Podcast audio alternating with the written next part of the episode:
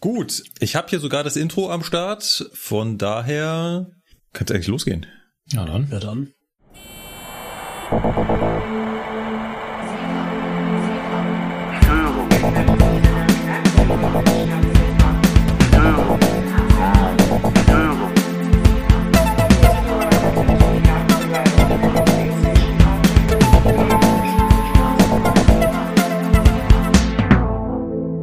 Herzlich willkommen beim Zugfunk-Podcast. Die Eisenbahn aus Sicht der Lokführer.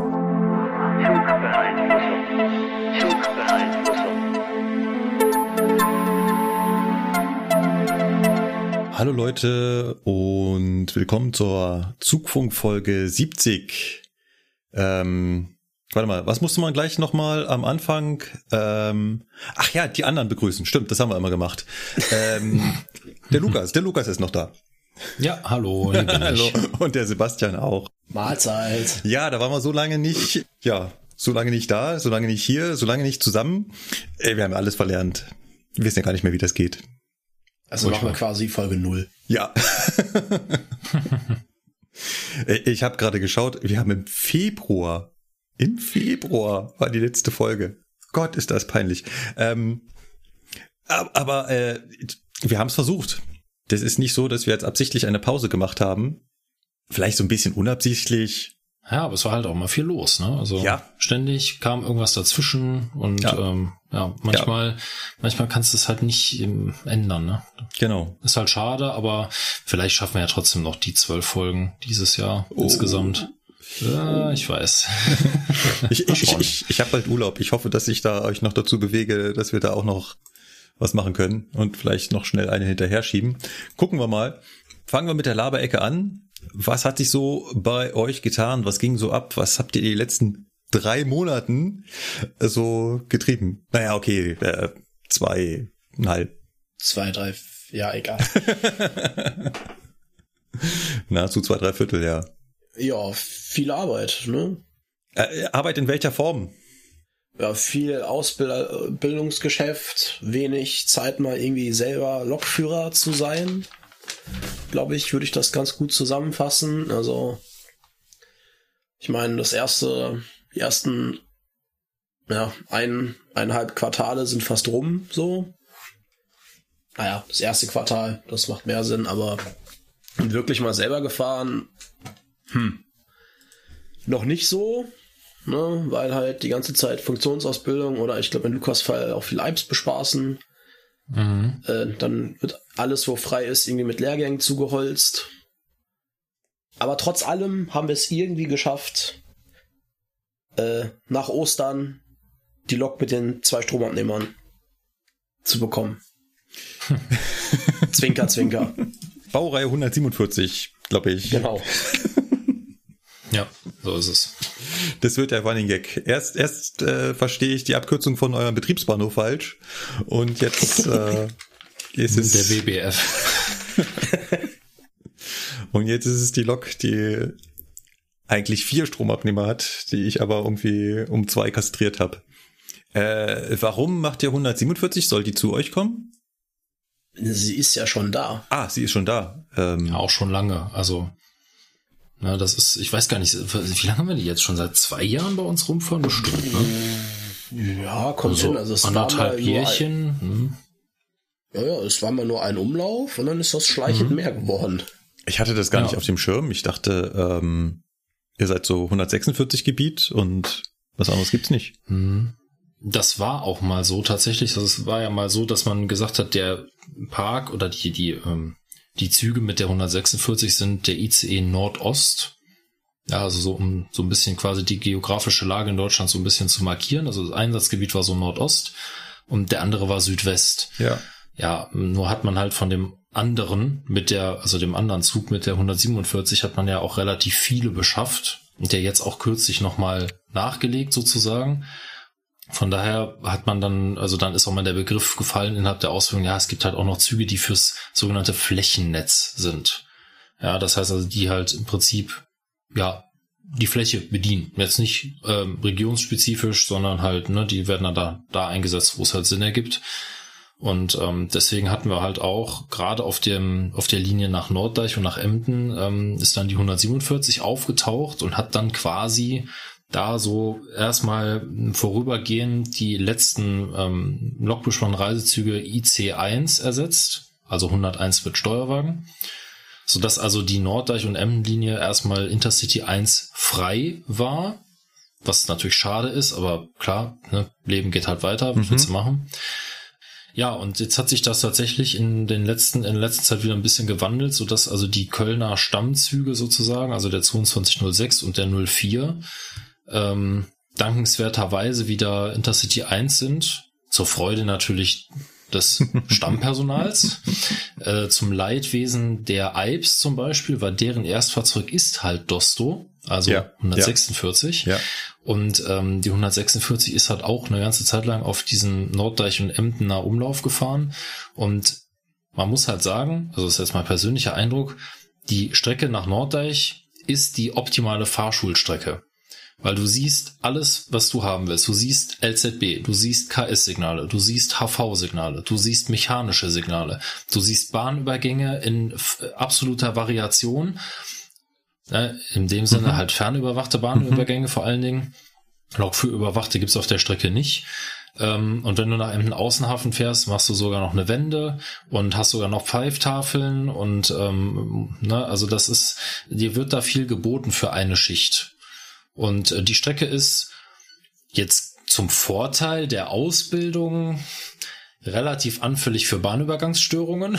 Also da kommt es halt schon mal vor, dass auch so ein Bahnübergang mal gestört ist. Da muss dann auch mal ein Befehl geschrieben werden und so. Also du hast eigentlich eine relativ hohe Wahrscheinlichkeit dafür, dass du an so einem Tag, wenn du nach Emden oder Norddeich fährst, für den Auszubildenden viel bieten kannst. Ja. Ohne dass du das selber irgendwie beeinflussen kannst. Aber ne, das macht dann halt so ein bisschen die Strecke sozusagen ja. aus. Ja. Das war halt immer schön. Ne? Früher, als wir noch 101 ausgebildet haben, war das halt die Stamm äh, Fahrschulstrecke. Ja. Jetzt aktuell fährt da halt wieder der äh, Intercity 1 hoch. Das ist halt zum Leidwesen der Auszubildenden und zur Freude des Lokführers und deswegen werde ich auch am 6.5. das nächste Mal da hochfahren. Einfach weil es schön ist und ich am dem Samstag nichts anderes zu tun habe. Äh, Schichten fahren, ne? Wie Sebastian ja. schon sagte, Schichten fahren, wir müssen auch unseren Führerschein erhalten. Da muss man halt im Zweifelsfall, wenn es halt nicht anders geht, auch mal samstags arbeiten und so werde ich das dann jetzt auch machen. Alles klar. Äh, worüber ich die ganze Zeit stolpere, äh, ich glaube, wir haben darüber schon mal geredet. Bei euch heißt das Fahrschule, oder? Ja, ja. Ist, Wie heißt es bei euch? Äh, ich weiß nicht, Fahrausbildung? Ja, also wir sagen, also ich sage immer so umgangssprachlich, weil damit jeder weiß, was gemeint ist, so ja, wir kommen mit der Fahrschule oder wir sind mit der Fahrschule unterwegs oder so dann ist halt irgendwie klar, so okay, da ist halt, äh, ne, da sind halt Auszubildende und ein Ausbilder sind da halt unterwegs. Ja, das habe ich. Klar, das ist natürlich Fahrausbildung, klar, ne, aber. Das habe ich von anderen Kollegen auf der Strecke auch schon mal gehört. Ach so, macht ihr Fahrschule und nicht so. Äh, mhm. Ja, könnte man vielleicht so nennen. Also, und äh, bei uns echt, also bei uns würde niemand Fahrschule sagen. Noch nie. Mhm. Aber ja, siehst du? Bei uns hat sich das eingebürgert, irgendwie hätte ja. ich jetzt gesagt. Ja. Genau. Weil, wie Lukas sagt, ne, wenn du auch dem Lokführer sagst, du, ich komme da mit der Fahrschule, weiß halt jeder direkt, okay. Macht das nicht bei einem Münchner Lokführer, der weiß überhaupt nicht, was ihr von ihm wollt. ja, gut, aber da gibt's ja auch noch andere ähm, kommunikationshemmende Dinge, ja, zum Beispiel der Dialekt. Also von daher ist man da sowieso schon gut bedient. Ah, also ich dachte, bei der Eisenbahn wird dialektfrei gesprochen. ja, aber ich muss, ich, ich muss tatsächlich mal wieder äh, zu, ich sag jetzt einfach mal zu euch runterfahren, Markus. Ja, nicht ganz bis zu euch, sondern ich muss mich mal nach Nürnberg kundig fahren, weil ich unbedingt mal Vectron fahren muss. Ich bin noch nicht, immer noch nicht dazu gekommen. Also wenn sich die Hörer erinnern, ne, ich habe ja. irgendwann mal Vectron-Ausbildung gemacht. Ja. Ich bin noch nicht ein einziges Mal Vectron ja. gefahren seitdem. Das ist furchtbar. Ich rangiere ständig damit, weil wir die Lok gerne zu Ausbildungszwecken nutzen, weil sie halt Dienstags und Donnerstags steht sie immer, mhm. ja, Dienstags und Donnerstags steht dieses Fahrzeug halt den ganzen Tag über bei uns im BBF. Also ich buchstabiere, buchstabiere Bertha, Bertha Friedrich. ja, und äh, deswegen nutzen wir die halt immer ganz gerne äh, für, für Ausbildungszwecke, weil die Lok klaut uns halt keiner. die ist halt für den Nachtzug reserviert und gehört den Holländern. Und ähm, ja, ja. deswegen steht die halt da rum. Dann ja. dürfen wir die halt frei nutzen. In dem Sinne. Also wir sollen jetzt halt nicht damit auf der Strecke rumdüsen, aber ne, wenn wir damit irgendwie rangieren wollen oder die für fürs Bespannen von irgendeinem Intercity brauchen, um Bremsprobe zu machen, wie es jetzt nächste Woche wieder der Fall sein wird, dann ähm, nehmen wir die immer. Aber wie gesagt, Strecke fahren, ja, das ist bisher noch nicht passiert. Wo du äh, mhm. gerade sagst, Dialekt ich hatte, heute ist Freitag. Wir wurden ja mal aufgefordert zu sagen, wann wir aufnehmen. Heute ist der 28.04.2023, ein Freitag. Hatte am Mittwoch Besprechung. Abteilungsbesprechung. Mhm. Und äh, wir sind ja gerade führungslos. Das wird wahrscheinlich auch bis nach Köln durchgesickert sein, dass die Ausbildungsabteilung DB Fernverkehr in München gerade führungslos ist. Das bedeutet, dass wir einen Interim-Chef haben und das ist quasi der Kollege aus Stuttgart, der mhm. jetzt das so ein bisschen mitbetreut. Und der hat halt da in der Besprechung drin gesessen und dann wurde halt rumgefotzelt. Ein mhm. bayerischer Begriff für man ärgert und stänkert sich gegenseitig so ein bisschen. Mhm. Und das natürlich dann, äh, also ich habe natürlich unbeteiligt da drin gesessen, aber äh, natürlich, die, natürlich. die Alteingesessenen äh, auch stark Dialekt sprechenden Ausbilder. Ich kann mir mindestens einen davon vorstellen. Der hat mich nämlich damals auf 18er ausgebildet. Der war das safe mit dabei.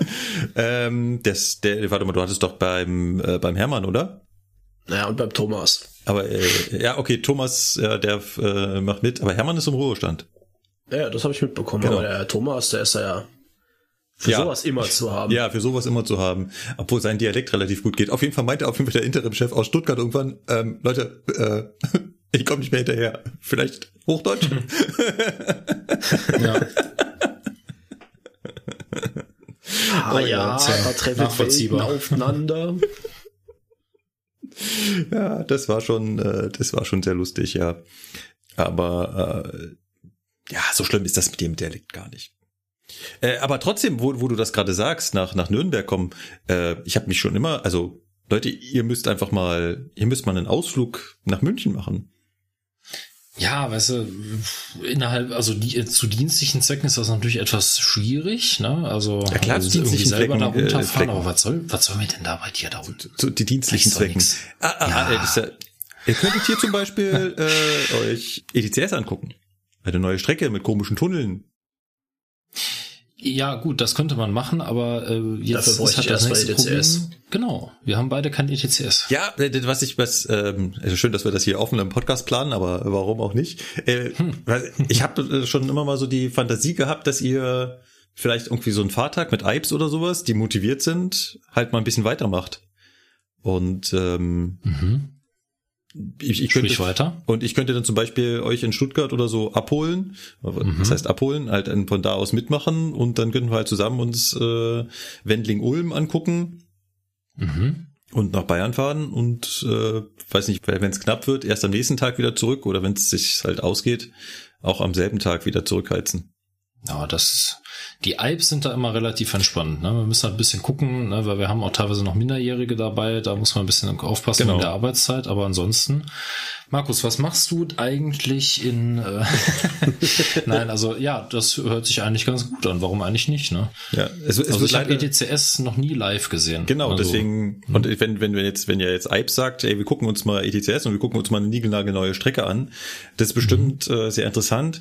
Mein mein mein Hirngespinst, was ich ja total geil fände, ist, wenn wir zufällig gleichzeitig Fahrtage hätten, dass wir unterwegs die Ipes tauschen. Mhm. Und ja, das wäre auch witzig. Ne? Das, das wäre auch witzig. Aber ja, das, das, das wäre ein Handstand, den kriegen wir so leider nicht hin. Aber wenn ihr mal glaub, einen, einen Vater habt und mhm. ja motivierte Ipes habt, mit denen man sowas machen kann, die halt so an so, so einem Kram Spaß hätten, äh, ich bin dafür offen und dann wird halt äh, versucht, da einen, einen Tag für frei zu schaufeln, ähm, damit ich da euch was zeigen kann oder Lot zu spielen kann, halt ja, ja, das könnten wir mal ins Auge fassen. Wäre eine gute Idee. Also wenn wir dann über Nürnberg zurückführen, äh, ja, ab Nürnberg habe ich Streckenkunde, Lukas. Genau, äh, wäre ja, wär auch ja. zum Beispiel eine Variante, ne, dass ihr dann über Nürnberg zurückfahrt. Das sind halt vier Stunden, fünf Stunden bis bis Köln. Wäre halt ein langer Tag. Man könnte sich auch eine Mini-Übernachtung hier irgendwo äh, besorgen. Können wir mal drüber nachdenken. Wo aber gerade, wir springen so ein bisschen im Thema hin und her, ähm, Wendling-Ulm, da wurde, äh, wurde ich ja gefragt vor langer Zeit, wie es jetzt da ist zu fahren und da war ich ja noch nicht so viel gefahren. Mittlerweile Wendling-Ulm jede Menge hin und her. Wie ist es jetzt da zu fahren? Die Strecke ist scheiße steil. Die haben ja da Steigung verbaut mit 28 Promille.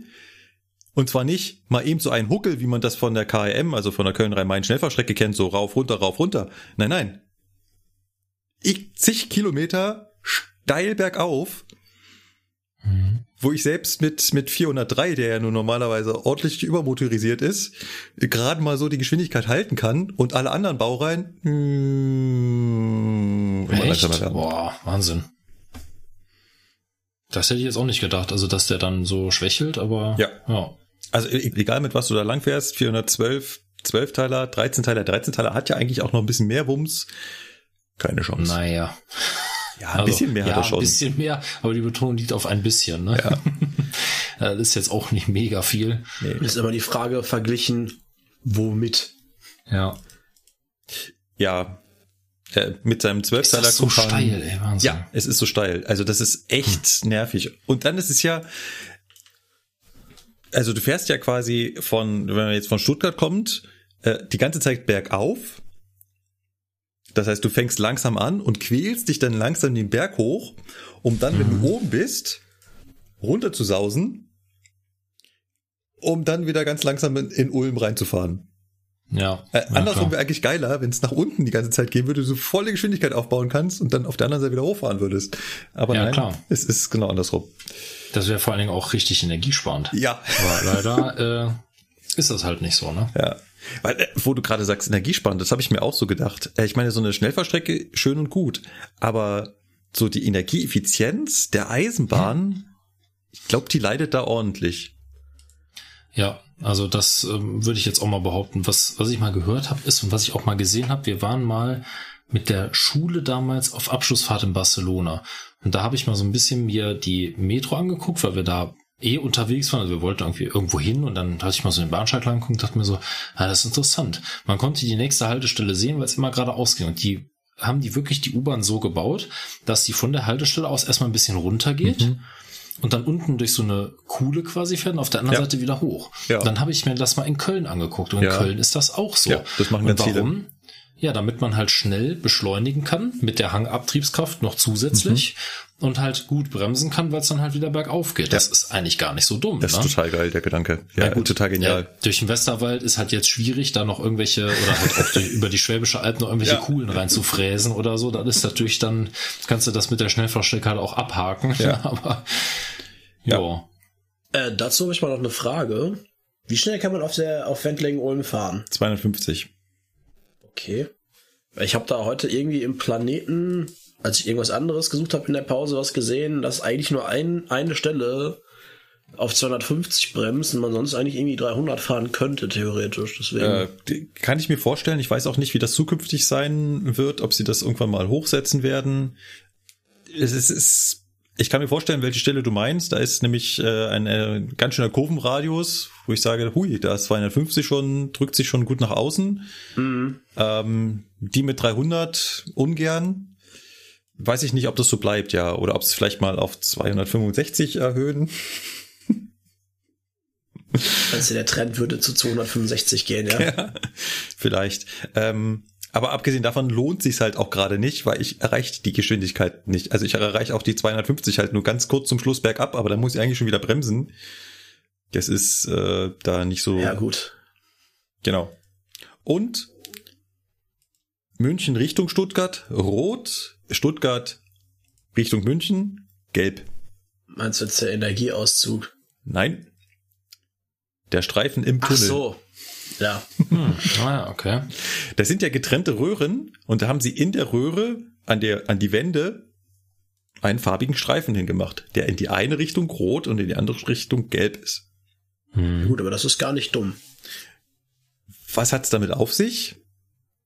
Da geht's darum, dass wenn du evakuierst, wenn du also aus diesem Zug rausgehst, wenn du also die Fahrgäste da rausbringst und sich da jetzt Leute eventuell drin verirren, verlaufen, sei es jetzt Bahnpersonal oder eher Leute, die da halt nicht kundig sind und dann gefragt werden, ja, wo sind sie denn?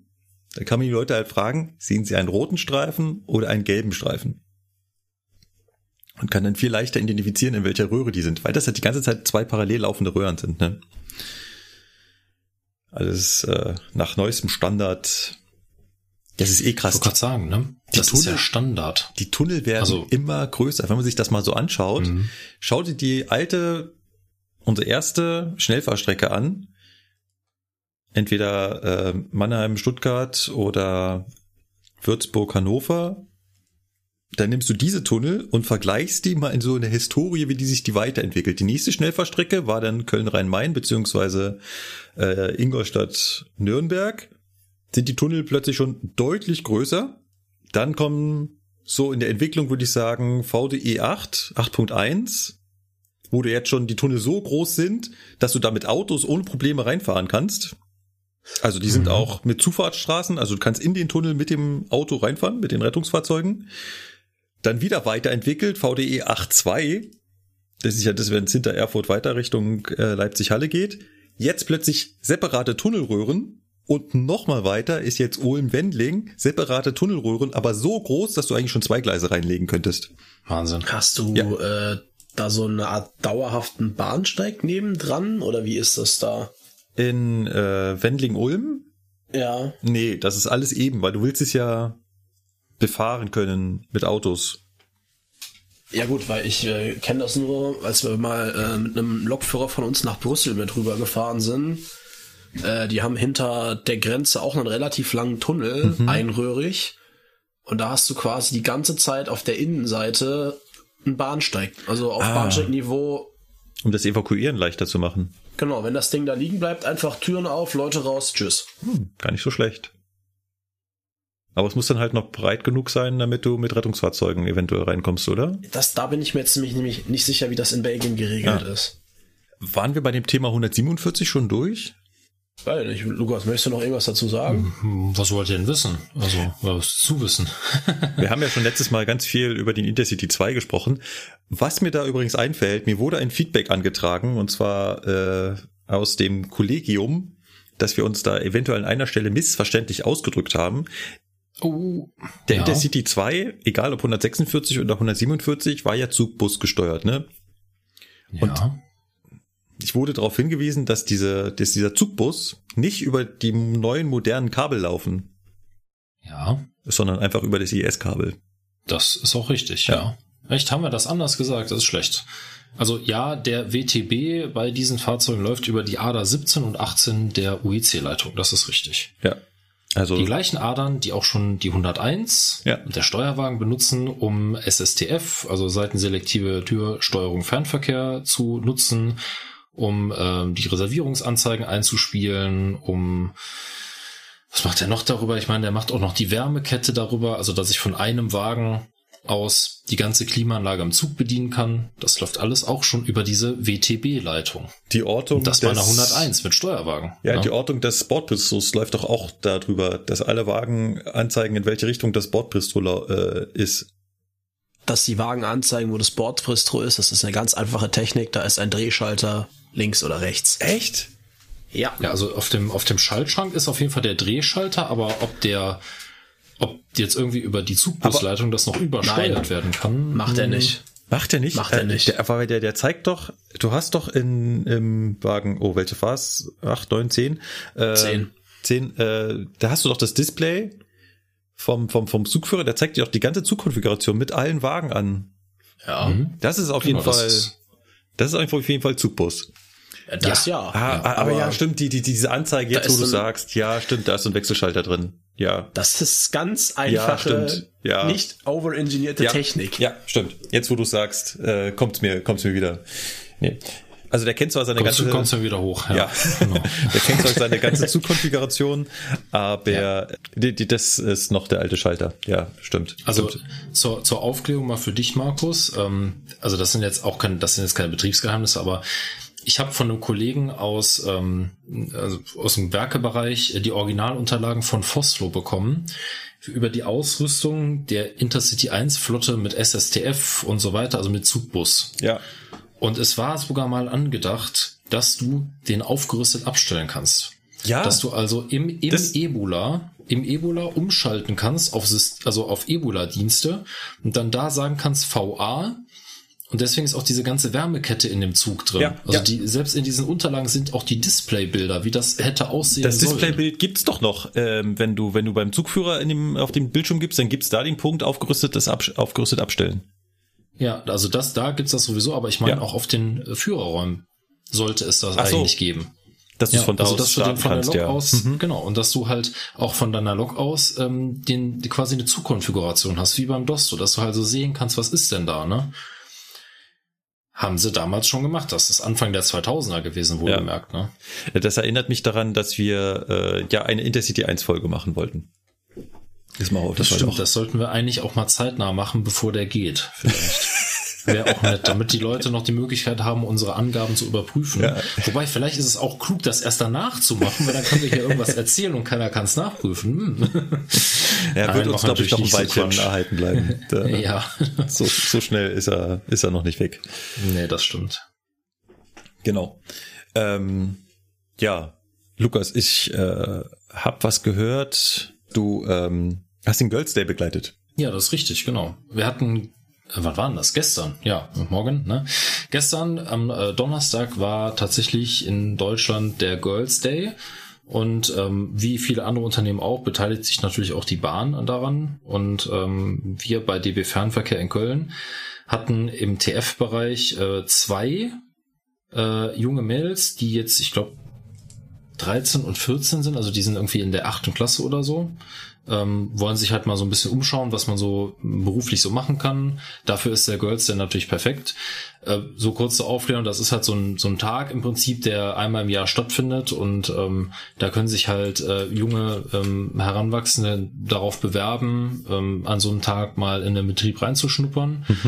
Und ähm, ja, es gibt halt Bereiche wie zum Beispiel den Board-Service bei uns, also äh, Zugbegleiter, Gastronomen und so weiter. Da kommen dann halt auch auf einen Schlag mal 20 Bewerber vorbei.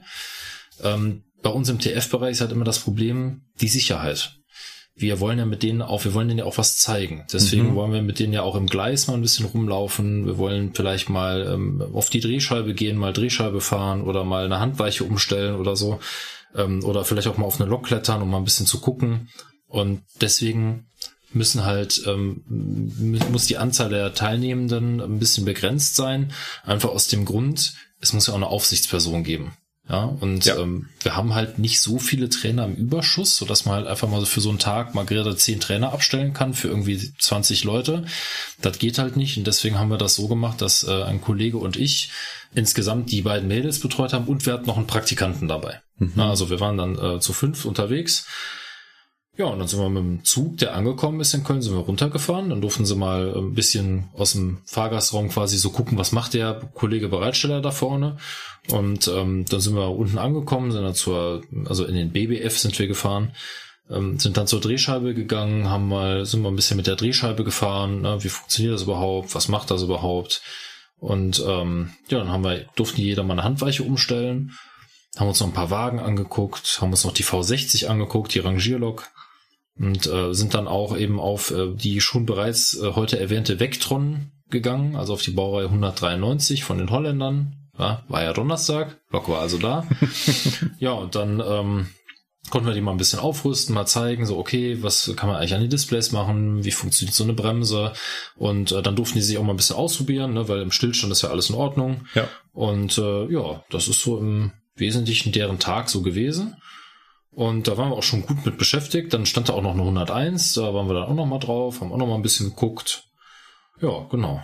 Und Dann wie, sind die äh, um 15 Uhr wurden sie dann abgeholt teilweise von ihren Eltern und Ja. äh, waren total begeistert und äh, haben wir haben natürlich äh, an allen möglichen Stellen Werbung gemacht, dass sie doch auch äh, bitte sich dann bewerben sollen, wenn es dann soweit ist. Äh, Naja. Ja, also äh, darf, ich du, darf ich du fragen, äh, in welchen, welchem Altersbereich die waren?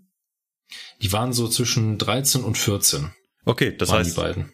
Ja. das kommt langsam im Alter, wo man wirklich drüber nachdenken muss, äh, was man nach der Schule oder zumindest nach der nach der nach dem Ende des Ja. planmäßigen, also des normalen, also des kurzen, also der Realschulabschluss Ja, äh, genau. k- nähert sich und was man halt danach machen will. Ähm, Genau, die beiden sind jetzt auch auf der Realschule ähm, aktuell. Das heißt also, das ähm, ist jetzt bei denen tatsächlich auch eine Frage, die sich jetzt äh, unmittelbar in, den, in der kommenden Zeit stellen wird. Und ähm, ja, von daher passt das ganz gut zeitlich. Ja. Und, und die beide haben auch, äh, naja, die werden wahrscheinlich auch schon mit dem, also du wirst nicht ähm, Mädels dahin kriegen, die sich überhaupt gar nicht für Technik interessieren. Von daher werden es schon zwei gewesen sein, die da auch so ein bisschen Grundinteresse gehabt haben. Genau, also ähm, ne, das, das ist halt immer so ein bisschen die Eisenbahn an sich. Wenn man sich das jetzt überlegt, so als komplett Außenstehender, dann kann man sich natürlich nicht viel so darunter vorstellen. Das heißt, es ist erstmal alles so ein bisschen so ein bisschen kryptisch und so, ja, wie funktioniert denn das und wa- was, was können die, die Displays hier anzeigen, was soll das überhaupt, wie funktioniert das? Das heißt also, die sind natürlich mit Informationen überflutet worden an dem Tag. Mhm. Ja, ne? natürlich. Weil die durften ja alles ausprobieren, die durften Ja. überall dran rumspielen und so Ja. weiter und sind dann natürlich am Ausprobieren und am Gucken und ähm, haben sich aber auch für die Technik interessiert. Also ähm, man muss halt sagen, so in dem Alter ähm, sich dann einfach mal so einen Tag, äh, ich sage jetzt auch mal zusammenzureißen und zu sagen so, ey, ich gehe da hin und ich habe da Lust drauf und mich interessiert das, das ist halt auch nicht normal. Ja, also, oder was heißt nicht normal? Das ist halt nicht alltäglich. Es gibt halt auch viele ähm, Heranwachsende in dem Alter, die halt sagen, ja, nee, hab ich eigentlich keinen Bock drauf. Also zocken oder Freunde treffen ist mir jetzt eigentlich wichtiger. Ich meine, gut, die werden natürlich von der Schule für diesen Tag freigestellt, Mhm. aber äh, trotzdem ne, kann man ja auch, ich sag mal, mit weniger Motivation da äh, mitmachen. Und ähm, das war zum Glück bei den beiden genau das Gegenteil. Ne? Die haben auch ständig Fragen gestellt, die wollten auch viel wissen und ähm, äh, haben auch ähm, überhaupt keine Hemmung gehabt, mal was auszuprobieren. Ne? Also was wir mit denen zum Beispiel auch gemacht haben. Die haben ja morgens erstmal, haben wir mit denen eine, eine halbe Stunde UVV-Unterweisung gemacht. Das muss ja sein. Mhm. Das heißt also, Maßnahmen der Unfallverhütung haben wir ihnen beigebracht, dass sie eben nicht ähm, einfach im Bahnhof rumrennen, dass sie aufpassen sollen und vor dem Überschreiten der Gleise und so weiter, dass sie nur in Begleitung von uns da rumgehen dürfen, sich nicht von uns entfernen dürfen, ne, nicht auf Schienenköpfe treten, halt so der übliche Kram. Dann haben die auch von uns natürlich Warnwesten bekommen und ähm, ja, dann haben wir die Vectron mal an, an eine 101 dran gefahren. Und äh, also der Kollege und ich und ähm, dann durften die sich auch mal ausprobieren, wie das mit dem Kuppeln funktioniert. Dann haben die einen Helm bekommen und Handschuhe und dann durfte sich jeder mal ausprobieren. Ja, An so einer und dann haben sie Schraubenkupplung. festgestellt, ja, das ist, dass so eine Schraubenkupplung ziemlich schwer ist. Ne? Und dann habe ich dann natürlich auch gesagt, jetzt macht das bitte nicht auf Krampf. Also passt bitte auf und wenn, äh, ne, also hebt euch jetzt keinen Bruch sozusagen. Ja. Und äh, deswegen haben die beiden Mädels dann auch gesagt, ja, okay, wir wissen jetzt, dass das schwer ist, reicht. Aber der Praktikant, der auch im gleichen Alter war, der äh, hat das tatsächlich hingekriegt. Also der hat die Schraubenkupplung auch vernünftig da eingehangen, hat auch die Luftschläuche verbunden und so. Also ja, die hatten schon Spaß, die durften schon viel machen. Cool, cool. Äh, ich, ich persönlich war nicht dran beteiligt hier in München. Ich habe aber gesehen, dass äh, hier Mädchen waren zum Simulatorfahren, die sich bei uns an den Simulator gesetzt haben. Und An, dann, an euren mobilen Simulator oder an äh, den von Training? äh, nee, an unseren, aber der ist nicht mobil, sondern das ist so ein nachgebauter ähm, Taurus-Führerstand. Ach so, okay. Ach, der ÖBW-Simulator. Ja, der ursprünglich mal nur für ÖBB angeschafft wurde, aber mittlerweile für alles. Ich habe da neulich auch einen ganzen Tag gesessen und äh, habe LCB-Ausbildung gemacht. Naja, Genau. ja. Was jetzt eine schöne Überleitung ist, was habe ich getan? Ähm, ein Grund auch, warum wir halt keinen Aufnahmetermin gefunden. Ich bin halt viel gefahren. Ich habe mich danach auch so ein bisschen geärgert. Ich ist halt, ich sehe halt den Dienstplan, also so einen Ausbildungsplan. Da war halt für mich im März zwei Wochen lang nichts geplant. Und was macht Markus natürlich? Sich ganz viele Schichten eintragen lassen. Und Zwei ganz, Wochen nichts geplant. ja, Boah, das gibt's bei uns nicht. Bei uns ist mal zwei Tage nichts geplant, aber zwei Wochen. Das ist schon viel. Boah, ihr habt aber echt, ihr habt, ihr habt aber echt viele Trainer scheinbar. Könnt ihr mal ein paar Oder abgeben. wenig Arbeit. ja, ähm, Oder das? Ich weiß auch nicht, wie es zustande gekommen ist. Ich habe auch überhaupt gar kein Problem, meine Stunden zusammenzukriegen. Also ich bin über 120 äh, Fahrstunden dieses Jahr, die ich wirklich alleine eigenverantwortlich nur für mich unterwegs war. Von, ähm, okay. Von geforderten 70 30 oder so. Fürs Protokoll. Überhaupt. Also nicht mal 20 aktuell. Ja. Oh, Markus, ey. Also ich glaube, wir müssen mal in München anrufen und mal Bescheid sagen, dass die uns mal ein paar Trainer ausleihen oder wir ein paar Auszubildende abgeben. Ja. Oh, ähm, Lukas, das ist ganz einfach. Äh, der im Erdgeschoss ruft in München an und sagt, hör mal, habt ihr noch Kapazitäten? Ja, genau, ja. Wahnsinn. Ja. ja. Dementsprechend habe ich auch äh, relativ viel erlebt und es ist, sind die Sachen schon so lange her. Es ist schon so ein bisschen äh, verblasst. Ich äh, hatte zum Beispiel eine Schicht, wo ich äh, gegen Abend hin, es war schon relativ spät, ich hätte, glaube ich, planmäßig so äh, 21.30 oder sowas Feierabend gehabt. Aber wenn ich das jetzt schon so einleite, ahnt man schon, was kommt. Ja, ja. Äh, ich fahre also auf der Schnellfahrstrecke von Nürnberg Richtung Heimat. Äh, geht man im Gedanken schon so durch, wann man dann ungefähr zu Hause äh, vor dem Fernseher sitzt. Fehler wurden gemacht. mhm. Und ähm, dann sieht man halt, dass da plötzlich ein LCB halt auf einen zukommt. Also natürlich falsch rum formuliert. Man selbst bewegt sich auf den LCB halt zu und merkt dann, das ist Kinding. Aha. Und dann geht Kinding auf, also die Einfahrt geht auf und ich fahre damit, ich weiß gar nicht, was es war, 80, 100 und sowas. Ähm, und dachte mir so, äh, ist aber komisch. Hm. Und dann rief auch die Zugführerin von hinten an. Weißt du schon? Und ich so, nee, aber ich ahne Böses. also wenn ich auf der Schnellfahrstrecke an die Seite fahre und du mich fragst, ob ich es schon weiß, dann klingt das nach dann nichts Gutes. Böses im Busch. ja, genau, es ist Böses im Busch. Ja. Stellt sich raus, Stellwerksausfall. Hm, nett. Ja. Das, das ist, ist, auch so ein, das ist auch so ein, ähm, so eine Sache, so das kann eine halbe Stunde dauern oder auch mal nur zehn Minuten oder das kann den restlichen Tag andauern. Ja. Oh. Das stimmt. Oder neudeutsch formuliert Reparatur an einem Stellwerk. Ich weiß es nicht. Mhm. Ja, bin dann da hingefahren und dann auch mit dem Fahrdienst geredet und gemeint, ja, wir sollen euch zurückhalten. Äh, Stellwerksausfall und ähm, dauert. Alles klar. Was heißt jetzt zurückhalten? Ja, zu, also Zug zurückhalten heißt ja, ähm, dass man Züge nicht einfach bis zu der Stelle fahren lässt, wo jetzt das Problem ist, sondern sie in Bahnhöfen vorher auf der Strecke zurückhält. So dass sie nicht irgendwo mhm. mitten auf der Strecke in der Pampa rumstehen, sondern an einer sinnvollen Stelle oder halbwegs sinnvollen Stelle. Wie sinnvoll diese Stelle für mich war, das können wir gleich noch ausdiskutieren. Auf jeden Fall. Ja. Standen wir denn da? Ich hatte ein ich hatte ein 412. Ähm, ich weiß aber nicht mehr, ob 12 oder 13 Teile. Und ähm, jetzt sind natürlich, ist natürlich halb Deutschland äh, streckenunkundig an der Stelle, das ist mir schon klar. Ähm, weil äh, das große Faszinosum kommt eigentlich, wenn ich jetzt offenbare, wo die Stellwerkstörung war. Also ich stand in Kinding. Kinding ist äh, ja zwischen. Warte mal. Open Railway Map. Kinding ist auf der Hälfte zwischen Nürnberg und Ingolstadt. Im Altmühltal, ne? Richtig. Ist das nicht so? Richtig. Ah ja. Vollkommen richtig. Im Altmühltal. Und es ist äh, sehr faszinierend, dass du das sagst, denn äh, diese, diese Schicht war eigentlich für mich relativ besonders. Ich bin nämlich vorher durch dieses Altmühltal auf der Hinfahrt gefahren. Dann bin ich extra vorher Streckenkunde gefahren, weil dann nämlich der Zug aufgrund von Bauarbeiten umgeleitet wurde. Und äh, genau, bin ich ein paar Tage vorher da äh, Streckenkunde gefahren, damit ich dann da diesen Zug durch das Altmühltal auf dem Hinweg fahren durfte. Total cool. Äh, das war der Königssee, der, ähm, der normalerweise in Augsburg dann noch zusammengekuppelt wird. Da kommt ja ein Teil aus Berchtesgaden und der andere von Oberstdorf.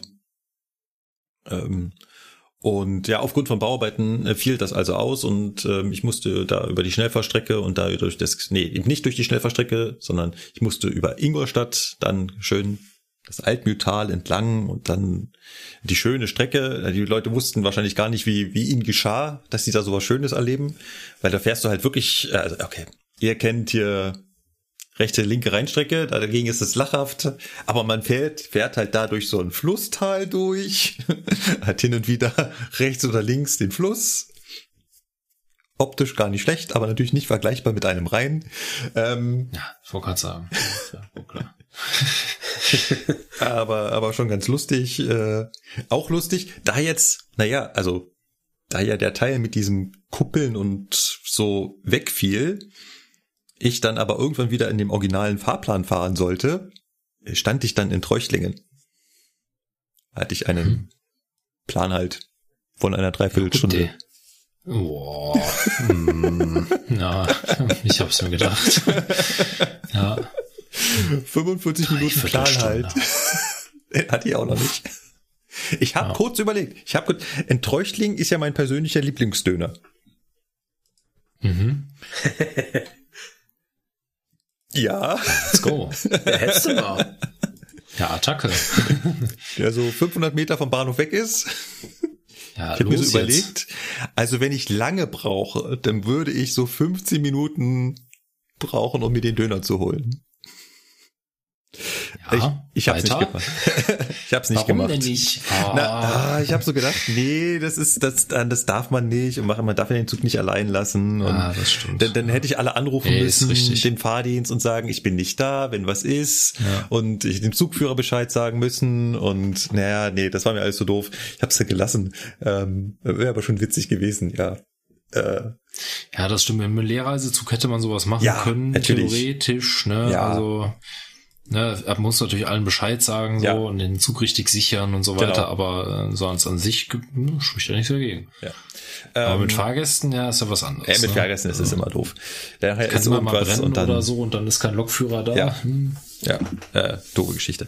Äh, nee, habe ich auf jeden Fall nicht gemacht. Und äh, also die Hinfahrt war ganz schön, aber war natürlich anstrengend. Also es, äh, das ähm, in der City da nach Kassel fahren, das ist schon, das geht, der ist über vier Stunden unterwegs. Das, das tut richtig weh. Auf jeden Fall war ich auf der Rückreise und jetzt stand ich da in Kinding und äh, das Lustige ist halt, jetzt waren wir gerade dabei, wo denn das eigentlich ist, im Altmühltal und wo war jetzt die Stellwerkstörung? In einem Ort, den man vielleicht auch schon mal gehört hat, in Dachau Äh, ja.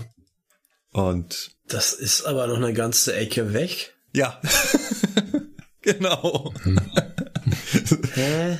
so gefehlte 100 Kilometer, 150? Echt? Oh, Ja, kommt oh, hin. Das ist noch ein ganzes Ende weg. Also Dachau ist irgendwo kurz vor München. Ähm, ist ja quasi schon der Vorort. Und ähm, ja, das Altmühltal ist weit, weit davon entfernt. Da wurde also mein Zug zurückgehalten. Das fand ich schon etwas komisch. Ich habe natürlich auch nicht ganz in den Bahnhof da reingepasst. Also mein Heck stand halt noch draußen. Das heißt, nicht da hätte auch, also man hätte halt nichts an mir vorbeifahren können. Hm. So. Und dann rief irgendwann der Fahrdienst an und sagt, ja, sie haben sich jetzt entschieden, mich da wegzufahren. Weil, naja, Hm.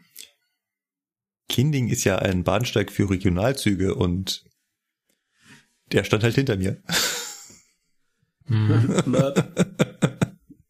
Ja, also haben wir da noch ein bisschen umsortiert. Ich bin dann, dann nach Ingolstadt vorgefahren. Äh, dann haben die Leute natürlich geglaubt, jetzt geht's. Ah, jetzt fahren wir. Nein, nein, fahren wir noch nicht. Wir haben dann da eine ganze Weile in Ingolstadt geparkt und haben da auch nochmal gewartet. War, war eine echt lange Schicht dann. Äh, es hat anderthalb Stunden ungefähr gedauert. Uiuiui. Ja, das war äh, fünf Stunden war ich auf diesem Zug. Nee, der war nicht ganz so lange. Der war, das waren dann erst, da waren wir drei Stunden, sind es planmäßig, drei Stunden zwanzig, anderthalb Stunden drauf. Ja, äh, vier Stunden vierzig, irgend sowas. Ähm, ja. Äh, in Ingolstadt war noch ganz lustig, äh, der Fahrdienst rief an und äh, fragte dann, wie lang ich wäre. Ich, ja, so und so lang. Also, lass mich lügen, 346 Meter. Und, und da fahre ich da an den Bahnsteig ran und denke mir, hui, der ist aber kurz. Nutze ich mal alles aus, was geht. Und irgendwann scheint der Fahrdienst gewechselt zu haben. Und der zweite fragte mich dann so, äh, passt du überhaupt an den Bahnsteig ran? Ja, ihr habt da vorher nach der Länge gefragt, also wird das schon passen. Hm. Schicke ich meine Zugführerin nach hinten. Du guck mal bitte, ob wir hinten dran stehen. Stellt sich raus. Ofenzentimeter. Ofenzentimeter. Ja. Standst du mit der Lok noch am Bahnsteig oder bist du drüber gefahren? Äh, nee, da, da, da steht, ähm, da steht das Hauptsignal am Bahnsteig. Okay. Also aber sonst, wenn es so knapp wird, kann man ja je nachdem ja. auch noch mit der Lok über den Bahnsteig hinausfahren also, oder wenigstens so ein Stückchen, so ein, genau, also, also beim, eine halbe Loklänge, aber beim, beim ICE 4 würde ich jetzt nicht von Lok sprechen, aber auch da könnte man den Führerstand ja übers Ende setzen. Ach ja, stimmt, du warst ja auf dem ICE 4. Ja, ja genau. Äh, Nevermind, ähm, schon wieder vergessen. Äh, kein Problem, aber ich bin halt relativ nah an das halt seine äh, Hauptsignal da gefahren und es hat halt auf einen Zentimeter gepasst und dann meinte der Fahrdienst danach auch nur zu mir, alles klar, das schreibe ich mir auf. ah ja, gut. das, äh, die haben das einfach so einen Spickzettel, ne, äh, was, was ranpasst.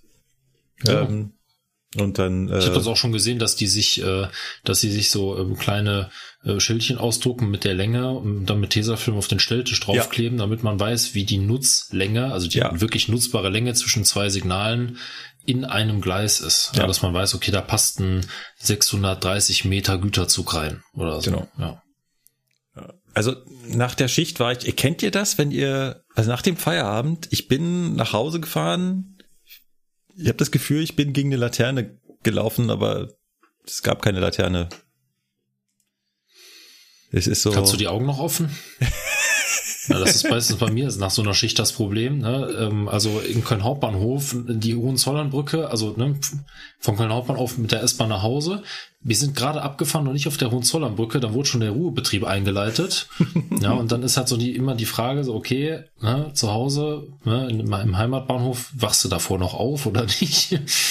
Hat bisher immer geklappt, aber. Ich, ja. ich benutze ja immer meinen Drahtesel, deswegen ähm, bin ich da dazu gekommen. Ja, gut, bei dir ist das auch nicht so lang. Ne? Nee. Bei uns äh, beiden, bei Sebastian und mir, 36 Minuten Fahrzeit. Das ist halt für das obligatorische nach dem Eib-Unterricht Nachmittagsschläfchen optimal, ne? Aber ja.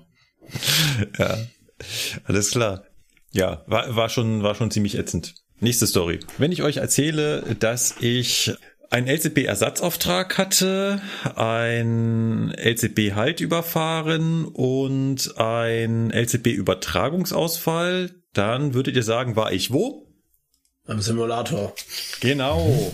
äh, nein, war ich nicht. Ja, das ist ja alles während deiner Schicht passiert. Richtig. Ja, ist ja klar. Was hast du angestellt? Äh, herrlich, oder? Äh, in einer Schicht genau die drei Sachen, ähm, was man sonst so als Simulator, Chaosfahrt, Prüfungsfahrt machen würde, ob man sich denn auch ja überall richtig verhält, habe ich alles in der Praxis ausprobiert. Es hat angefangen. Du hast auch immer so ein Quatsch, ne? In ja, ne? Schichten. Mein Gott, also du, jeder andere hat normale Schichten und bei dir ist halt immer so ein Chaos. Also mit dir will ich auch nicht fahren. ähm, Katastrophe. Angefangen hat es mit einer harmlosen Weichenstörung das war von der Schnellfahrstrecke, also äh, von Ingolstadt kommend. Ich will eigentlich nur noch nach Nürnberg reinfahren. Und dann sieht man von der Zuglenkung normalerweise auch schon immer so die aufgehen. Ne? Da kommt dann ähm, der, der Abzweig Reichswald, ähm, wo dann die alte Strecke dazukommt und danach kommt noch der Bahnhof Dutzendeich und dann kommt Hauptbahnhof und äh, äh, Reichswald ging halt nicht auf. Also normalerweise fährst du da halt immer hin und siehst, da kommt erst, fährst du erst auf, auf das Halt zu und dann so, weiß nicht, acht Kilometer vorher oder sowas, bupp, geht das dann auf, dann fährst du halt weiter. Und das ging nicht auf. Okay, bremse ich halt da hin und irgendwann stehe ich da halt mitten. Das ist ja da quasi noch Schnellfahrstrecke vor dem Haltzeigenden und nichts geht mehr. Und irgendwann ruft er dann, ah, was heißt, ich weiß gar nicht mehr, wer angerufen hat, ich oder er. Ähm, also ich oder der Fahrdienst. Ja, wir haben eine Weichenstörung. Das dauert jetzt einen Moment. Alles klar. Hm? Denkt man sich ja nichts bei, wartet man da halt. Und so ein paar Minuten später ruft er dann nochmal an. Ja, also äh, da kommen dir jetzt noch zwei entgegen uh, und dann bist du dran. Alles klar, gar kein Problem. Und da steht man da so, da kommt halt so ein Zug entgegen. Alles klar, das wird der erste gewesen sein. Und dann, ah ja, da kommt noch der, da kommt noch der zweite. Ähm, Genau, wird's gleich losgehen, dann klingelt das Telefon. Also ja, also da kommen jetzt noch zwei Züge oh, und dann bist du dran. Äh, meintest mhm. du jetzt die schon oder? Ja, äh, 15 Minuten habe ich da gestanden. und hat dann oh mal wieder die Züge durchgelassen und dann war ich dran und dann ähm, war das halt aufgrund der Weichenstörung, konnte er mir keine Fahrstraße stellen, weil die Weiche war zwar nicht in meinem Fahrweg, aber die ging halt nicht auf Flankenschutz. Mhm. Und dementsprechend kann er da keine Fahrstraße stellen, weil zu einer Fahrstraße gehören halt nicht nur immer die Elemente, wo man wirklich drüber poltert, sondern eventuell auch rechts und links Sachen. Und dementsprechend musste er mir das ZS einstellen, das Ersatzsignal. Und da ich ja noch Anzeige geführt war, bumm, ging da bei mir im Führerstand ein kleiner, kleines Lichtlein an. Ja, alles Display, aber Lichtlein in Anführungszeichen. Und Sprachzugbeeinflussung. Ja, und dann hier E40. Ah, okay, cool. Okay, dann schön, fahr ich mal. Ja, im Endeffekt harmlos. Äh, ja, ich wollte gerade sagen, solange der nicht blinkt, ist das ja noch alles äh, easy. Nee, äh, äh, das würde ich echt gern mal in der Realität sehen, ne? Also an, Gegengleisfahrauftrag, also. Angeblich wurde der einmal in Deutschland umgesetzt. Echt? Ja. Okay. Ansonsten also ich habe den noch nie gesehen, nicht. keine Ahnung. Ansonsten gibt's den eigentlich Ist ja nicht. quasi ZS8 in der LZB und ZS8 ist ja schon so eine Sache. Ne? Ja. Also. War schon eine, war, war eine lustige, war eigentlich eine lustige Zugfahrt. Ich hatte jetzt irgendwie plus 15. Dann ist ja gerade hinter Nürnberg Richtung Bamberg, da wird ja gerade viergleisig ausgebaut. Wahnsinnige Baustelle. Ganz lange Langsamfahrstelle mit 120 und teilweise halt dann nur noch eingleisig, je nachdem, die verschwenken halt da ständig die Gleise von neu nach alt und so, damit sie halt da bauen können. Ja, wenn du jetzt aber, das kennt ihr ja sicherlich auch, wenn ihr erstmal mit Verspätung in so einen Abschnitt reinfahrt, wo das jetzt eingleisig ist. Mhm. Das, das wird tendenziell mehr. Das wird tendenziell mehr, weil dein Slot, wie man es in der Luftfahrt nennen würde, ist halt weg. Äh, und da musst du halt auf andere warten. Und ich war dann irgendwann mit plus 30 unterwegs. Boah. Und jetzt ist äh, die Fangfrage, ich bin den Zug nach Leipzig gefahren. Mit wie vielen Minuten bin ich in Leipzig angekommen? Äh, 100? Ich hatte noch zwei, glaube ich. Mhm. Oh. ja, wenn das dann irgendwann mal wieder läuft, du das, alles ausreizen kannst. Das ist das Coole, ja. Äh, manchmal, manchmal, also ich glaube, die Fahrgäste haben sich auch gedacht, äh, was machen die hier? Eben hatten wir noch mhm. plus 30 und jetzt sind wir wieder pünktlich. Der ist gerade mhm. 30 Minuten reingefahren. Aber äh, ja, ja, ja, mal kurz in den dritten Gang zurückschalten, ne? dann Attacke. ja, fast, fast, äh, fast. Ähm, zum einen hatten die aufgrund der Bauarbeiten schon äh, einen Betriebshalt eingebaut von 30 Minuten. Den haben wir dann quasi äh, einen Betriebshalt von 15, knapp 15 Minuten oder sowas hatten sie äh, irgendwo eingebaut. In Bamberg war es, glaube ich. Dann waren die äh, schon mal weg. Ja, lässt einfach aus schon, waren zu noch min, äh, plus 15. Und dann hatte ich ja einen 412 unter dem Hintern. Und die haben sie ja Stück für Stück jetzt für 265 freigegeben. Mhm. Und wenn du einen Zug hast, wo alles funktioniert und der hatte halt volle Leistung, kannst du das halt voll ausfahren. Und das bringt echt richtig was. Wenn du jetzt von Bamberg die ganze Zeit über die Schnellfahrstrecke mit 265 ballern kannst, statt mit 250. Macht schon was her, ja. Das läppert sich. Ah, ja. Genau. Ähm, genau, das war die Hinfahrt und dann zurück. War das bis Nürnberg auch harmlos und dann halt Nürnberg raus. Wieder Richtung Schnellfahrstrecke, Ingolstadt. Und da war ja immer noch diese Weichenstörung. Die haben sie immer noch nicht wegbekommen gehabt. Hm. Und dann war der Nimm vor mir, also ja, ich glaube, der heißt gar nicht mehr so, aber das ist ja der Regionalexpress, der über die Schnellfahrstrecke fährt. Oder genau. So. Genau, der Münex. Ne? Ja, genau. ähm, das ist halt der Regionalexpress, der über die Schnellfahrstrecke fährt. Denn war der, der war vor mir und deswegen bin ich da halt immer wieder bis zu dieser, naja, eben hatte ich ja die schon erwähnt, also bis Dutzenteich ähm, da immer noch Falterwarten gefahren, war also relativ langsam unterwegs und dann stand er dann da äh, für Frankenwaldstadion, da wo der erste FC Nürnberg spielt. Und dann bin ich da halt so ganz langsam neben ihn getuckert, wurde halt mittlerweile schon in die LZB aufgenommen, alles klar. Und dann tucker ich da also ganz langsam neben ihm auf das Haltzeigende zu. Und wenn ich jetzt so sage, ich tucker da so ganz langsam neben ihn, in der LZB-Führung auf das Heilzeigende zu. Was sagt ihr dann? Ja. Je länger du brauchst, ne, desto äh, blöder wird das wahrscheinlich dann. Ist das dann, ist das dann so wie in Frankfurt Flughafen, Fernbahnhof? Passiert das da auch? Naja, irgendwann löst sich hinter dem Hauptsignal der D-Weg auf mhm. und dann kommt dir der LZB halt entgegengesprungen. Ja. Also genau. in Anführungsstrichen gesprungen, ne? Und wenn du halt da reingondelst, dann, ähm, ja, diese Zeit verstreicht halt. Also irgendwann, ich weiß jetzt nicht mehr genau, wann Durchrutschwege anfangen sich aufzulösen. Dafür musst du irgendein Fahrwegelement, irgendwie das letzte oder so in der Fahrstraße befahren. Dann fängt an, irgendwie eine Zeit abzulaufen, wo sich der D-Weg dann auflöst. Ja. ja. Und wenn diese Zeit vorüber ist, dann löst er sich auf, ja, und die LZB sagt halt dann, ja, jetzt ist hier kein D-Weg mehr, jetzt setze ich dir den D-Weg halt. Also jetzt ist quasi das Ende von meinem D-Weg das Hauptsignal. Das heißt, der LZB halt liegt dann, keine Ahnung, 30 Meter vor dem Hauptsignal oder 40. Ne? Ja. Und wenn du dann da angetuckert kommst, dann fängst du dir halt mies einen ein. Ja. ja. Der hat mir also den LZB halt schmerzlos unter den Zug geschoben. Ja, sehr gut. So muss das sein, ne? So läuft Geht das. einmal kurz der Leuchtmelder Sprechwunsch Fahrdienstleiter an, ne, wenn der Leuchtmelder ist. ja. Ja, vorne tutet alles rot. Hm. Ähm, dann der dezente Hinweis des Fahrzeuges, äh, Fahrdienstleiter einbinden. Mhm. Das ist ja beim 412 jetzt alles mit Textdarstellung. Das heißt, es gibt nicht mehr nur die klassischen Leuchtmelder, sondern darunter wird dir quasi auch ständig erklärt, was du jetzt zu tun hast. Unter anderem Fahrdienstleiter einbinden. Also da steht LCB halt überfahren und darunter Fahrdienstleiter einbinden. Fahrdienstleiter beteiligen, genau. Ja, beteiligen. Ja, genau, beteiligen. Fahrdienstleiter ja, beteiligen. Fahrdienstleiter beteiligen. Ja. Äh, habe ich den gemacht. War war eine, eine nette Dame, der ich dann das erklärt habe, der ich ja auch erklären könnte, was gerade höchstwahrscheinlich passiert ist. Und sie dann meinte so, ja, ja, alles klar, ja, hm, brauchst Befehl, ne? Hm, hm. Ja, sie ruft mich zurück. Fahrdienstleiter müssen ja immer ihren Befehl erst vorschreiben. Naja. Ah Die diktieren nicht live mit dir zusammen.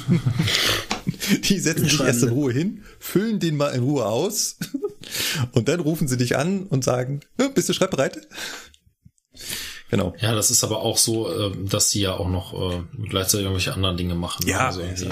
Je nachdem, was da so, was, ja. was passiert ist, ne, dann genau. müssen die im Zollzer auch noch irgendwie die Fahrstraße nachsichern oder irgendwie so ein Kram machen. Ja, und die äh, dürfen sehr wohl mal vorher über ihren Befehl nachdenken, ob da alles richtig drin steht. Ja. Ich meine, davon hängen Sachen ab. Genau. Wäre eine gute Idee. Ja. Genau. Ja, äh, Haken dran äh, geht auch. Dann durfte ich auch irgendwann fahren, fahre dann über das Gegengleis da, weil war immer noch diese Weichenstörung.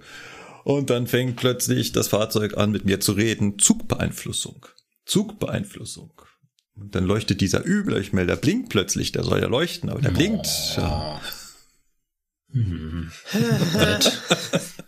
ja. Ja, es ist, ich fühle mich wie im Simulator. Alles klar, Übertragungsausfall. Was haben wir denn für eine Geschwindigkeit? Ach, 60, alles klar. Mhm, Übertragungsausfall nach 60. Dann machen wir das mal. Wie im Bilderbuch mit runter, zweite Quittierung, Ausfallweg, abfahren bis zum nächsten Hauptsignal. Es ist äh, ah, wie im Bilderbuch. Ja. Also deine Überwachungsfahrt für dieses Jahr hast du jetzt quasi. Hätte mein äh, nicht vorhandener Chef daneben gesessen, ja. Genau, der hätte dann gesagt, alles klar, das hätten wir dann für heute und für die nächsten Jahre. ja, lustige Geschichte. Apropos lustige Geschichte, eine Geschichte habe ich noch. Das werdet ihr nicht glauben, was mir passiert ist. Ähm, ich bin eines Tages ähm, auch wieder diese Schnellfahrstrecke gefahren. Ich fahre relativ oft lang. Und ähm, mal ohne Verspätung. Und zwar nicht nur ohne Verspätung, sondern auch quasi mit Verfrühung. Ich hatte also Fahrzeitreserve. Und was macht denn ein Lokführer mit Fahrzeitreserve? Rollen lassen? Rollen lassen. Also fahre ich da halt nicht mit 300, sondern 220 ungefähr. So habe ich mich eingependelt. Habe ich mir gedacht, das sollte auch so ungefähr passen. Und dann klingelt irgendwann das Telefon. Der Fahrdienstleiter. Sag mal, wie schnell fährst du? Äh, 220. Wieso? Äh, ja, Fahrzeitreserve. Aber du kannst doch 300 fahren. Ja, kann ich. Ja, der hinten läuft ständig auf. Alles klar, äh, dann fahre ich jetzt 300. Ja, kürzeste Fahrzeit. Okay. kürzeste Fahrzeit. Also Hebel nach vorne, 300. War natürlich maßlos zu früh überall, aber war ja kein Problem. Da konnte der hinter mir halt noch äh, zwei, drei Minuten rausfahren. Alles okay. Ich fand nur die Kommunikation zu dem Zeitpunkt, ähm, ja, es klang so ein bisschen, als ob der Fahrdienst nicht auf dem Schirm hatte, dass ich als planmäßig verkehrender Zug eventuell nicht die Höchstgeschwindigkeit ausfahre.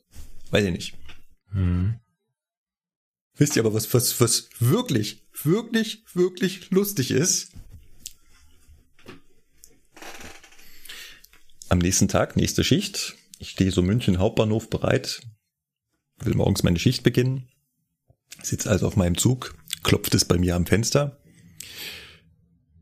Ja, also ähm, ich bin von DB Netz Fahrdienstleiter. Ich habe hier einen Streckenkundeauftrag. Ähm, ich würde gern äh, bei dir Streckenkunde, also Fahrdienstleiter sollen da auch einmal so ähm, sich die Strecke regelmäßig angucken. Ich würde da gern bei dir mitfahren. Ich so, alles klar, komm rein. Dann unterhalten wir uns so und ich sag ihm so, also er ist Fahrdienstleiter Fischbach für die Schnellfahrstrecke. Und dann sage ich so, oh ja, gestern habe ich mit Fischbach telefoniert. Der hat sich darüber beschwert, dass ich nicht so schnell gefahren bin. Ach, du warst das.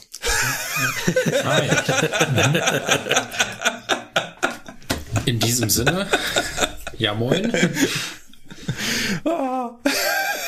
Wir haben beide, wir haben beide endlos gefeiert. Ach, schön. Also, ja, ist doch gut.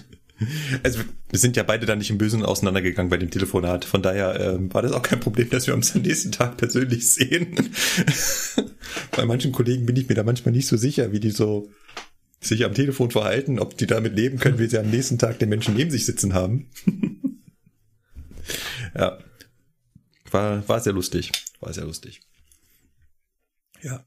Ich glaube, ich habe fertig. War, war, war viel. Ich glaube, ich habe die Hälfte vergessen in den, in den zwei Monaten. War eine Menge los.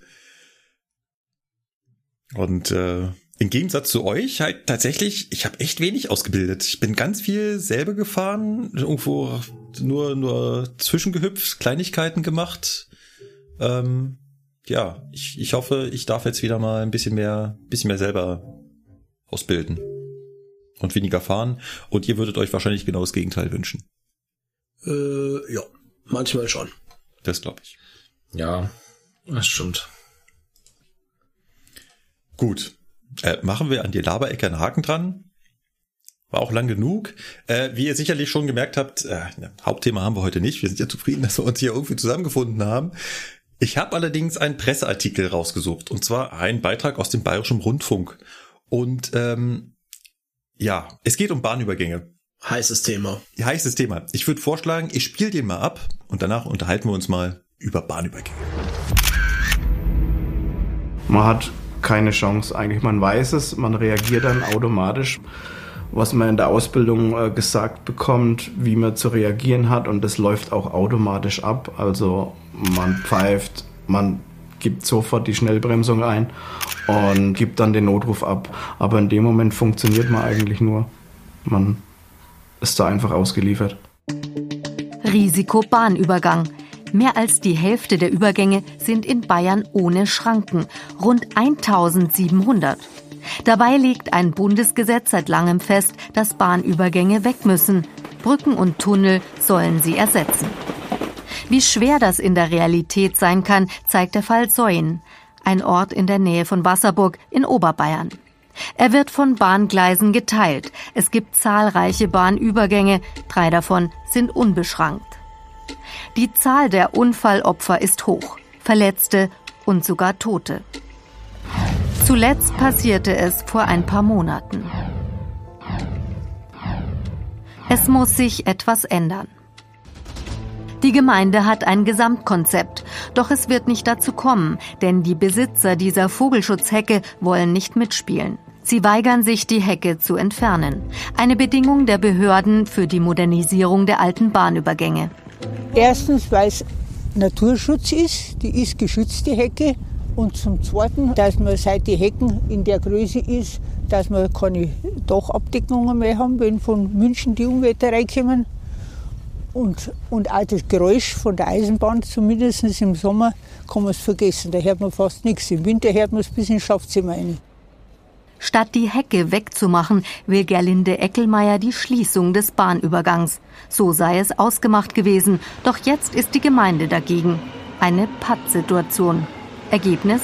Momentan bekommt keiner der drei Bahnübergänge im Ort eine Schranke.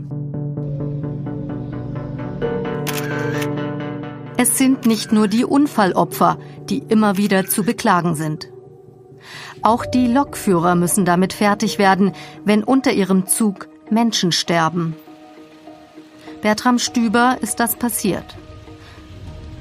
Trotzdem ist er Bahner aus Leidenschaft geblieben. Sogar ein Zugabteil steht in seinem Keller. Vor zehn Jahren fuhr er an einem unbeschrankten Bahnübergang in ein Auto. Eine Frau kam bei dem Unfall ums Leben. 200 Meter mitgeschleift steht jetzt hier. In Wirklichkeit waren es fast 700 Meter. Aus 110 zum Stehen zu kommen mit dem Fahrzeug, das braucht auf jeden Fall keine 200 Meter. Das ist leider ähm, ein bisschen mehr.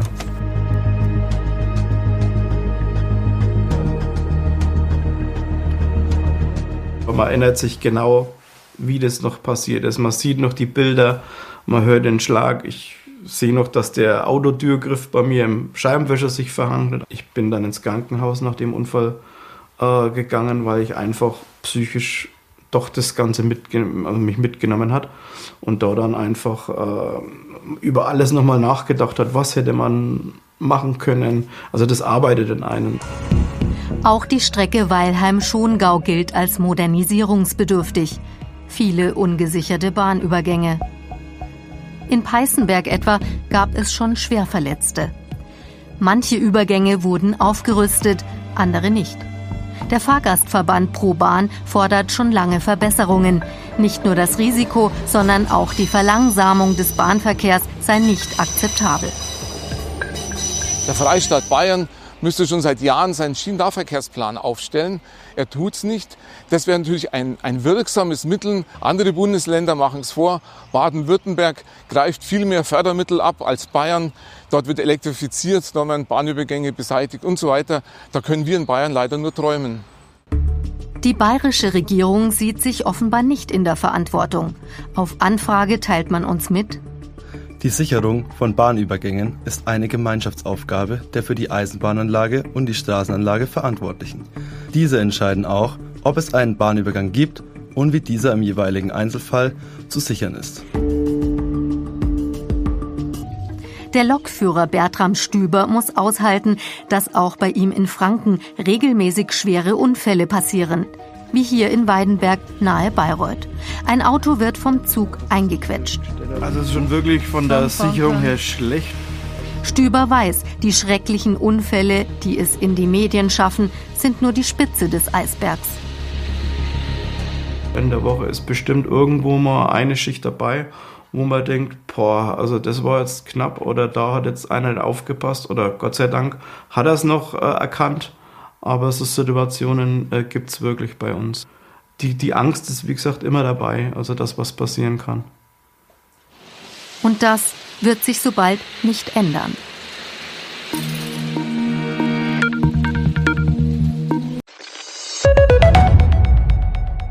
Ja, ähm, was sagt ihr?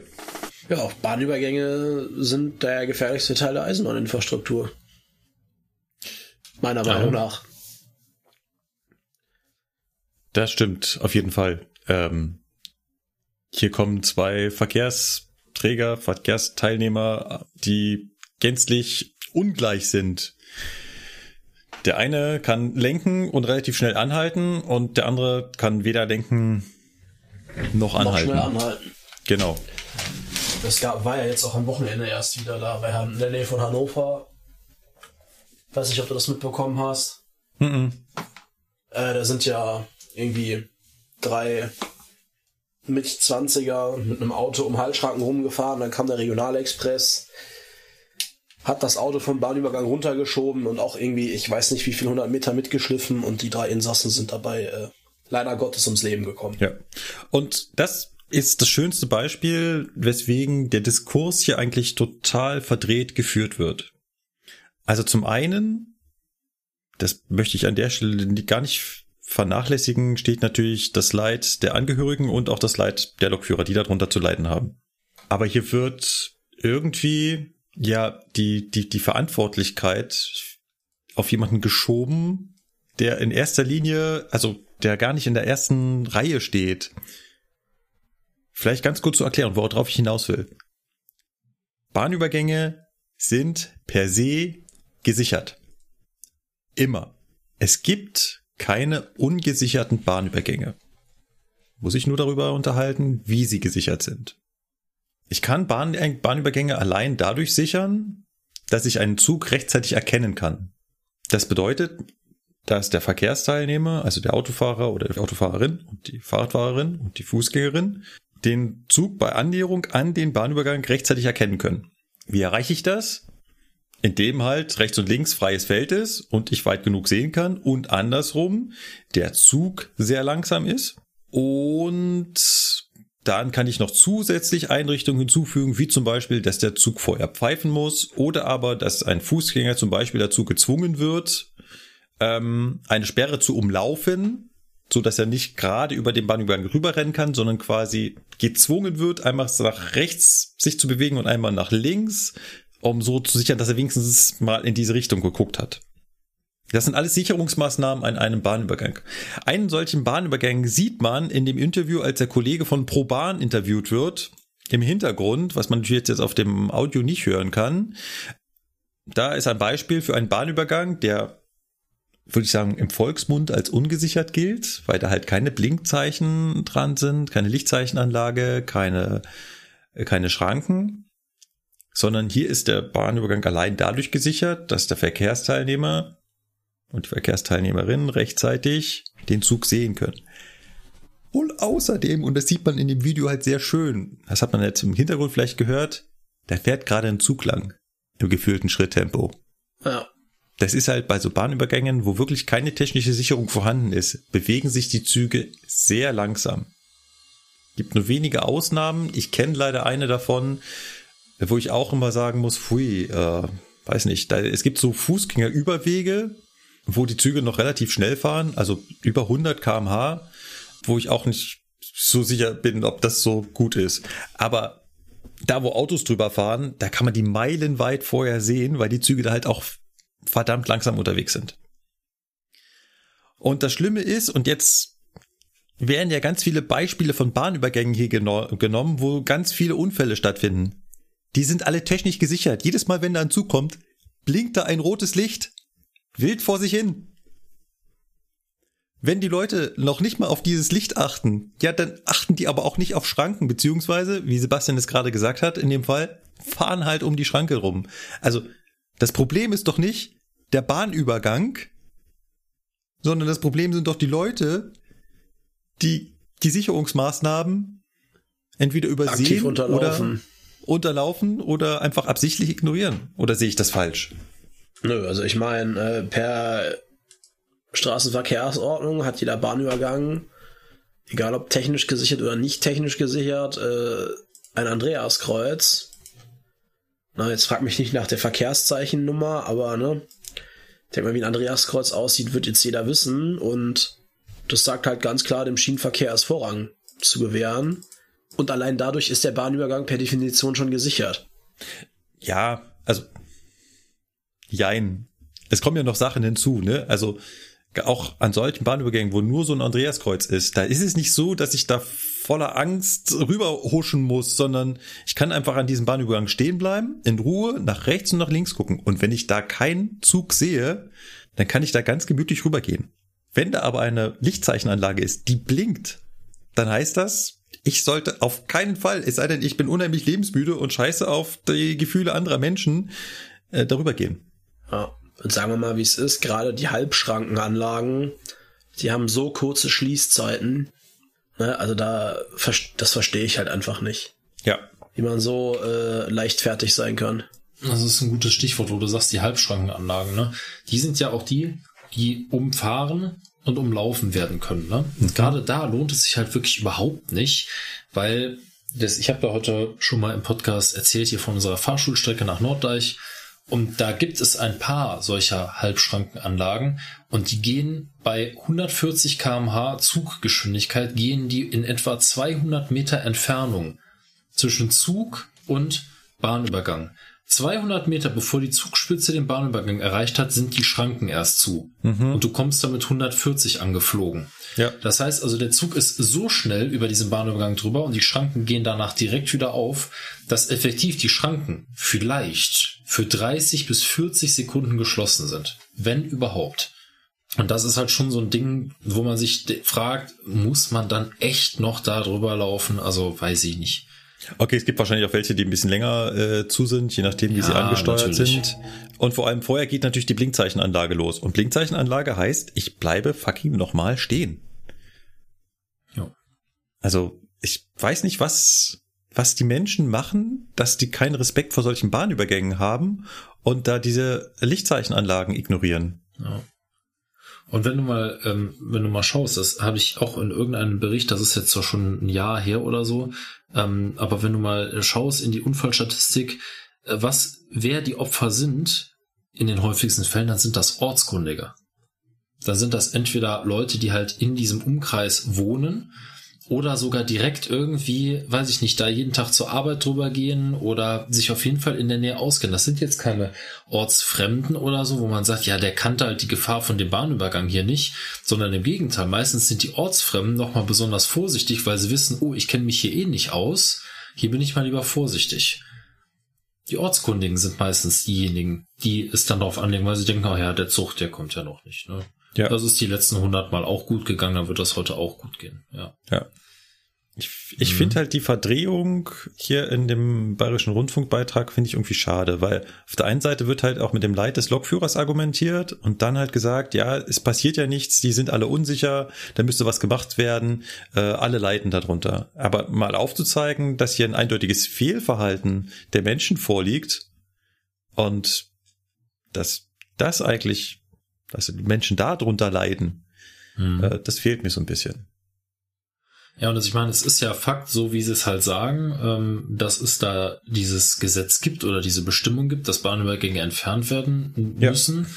Das ist ja auch so. Und äh, wenn ich nicht falsch informiert bin, ist es auch so, dass die DB Netz AG als Eisenbahninfrastrukturunternehmen ja keine Bahnübergänge neu bauen darf. Mhm. Ja, die dürfen immer nur ja. Bahnübergänge abbauen, ja. aber sie dürfen sie nicht mehr neu bauen. Das ja. heißt, wenn irgendwo ein Bahnübergang, also zum Beispiel eine neue Strecke gebaut wird oder so, dann darf da kein Bahnübergang gebaut werden.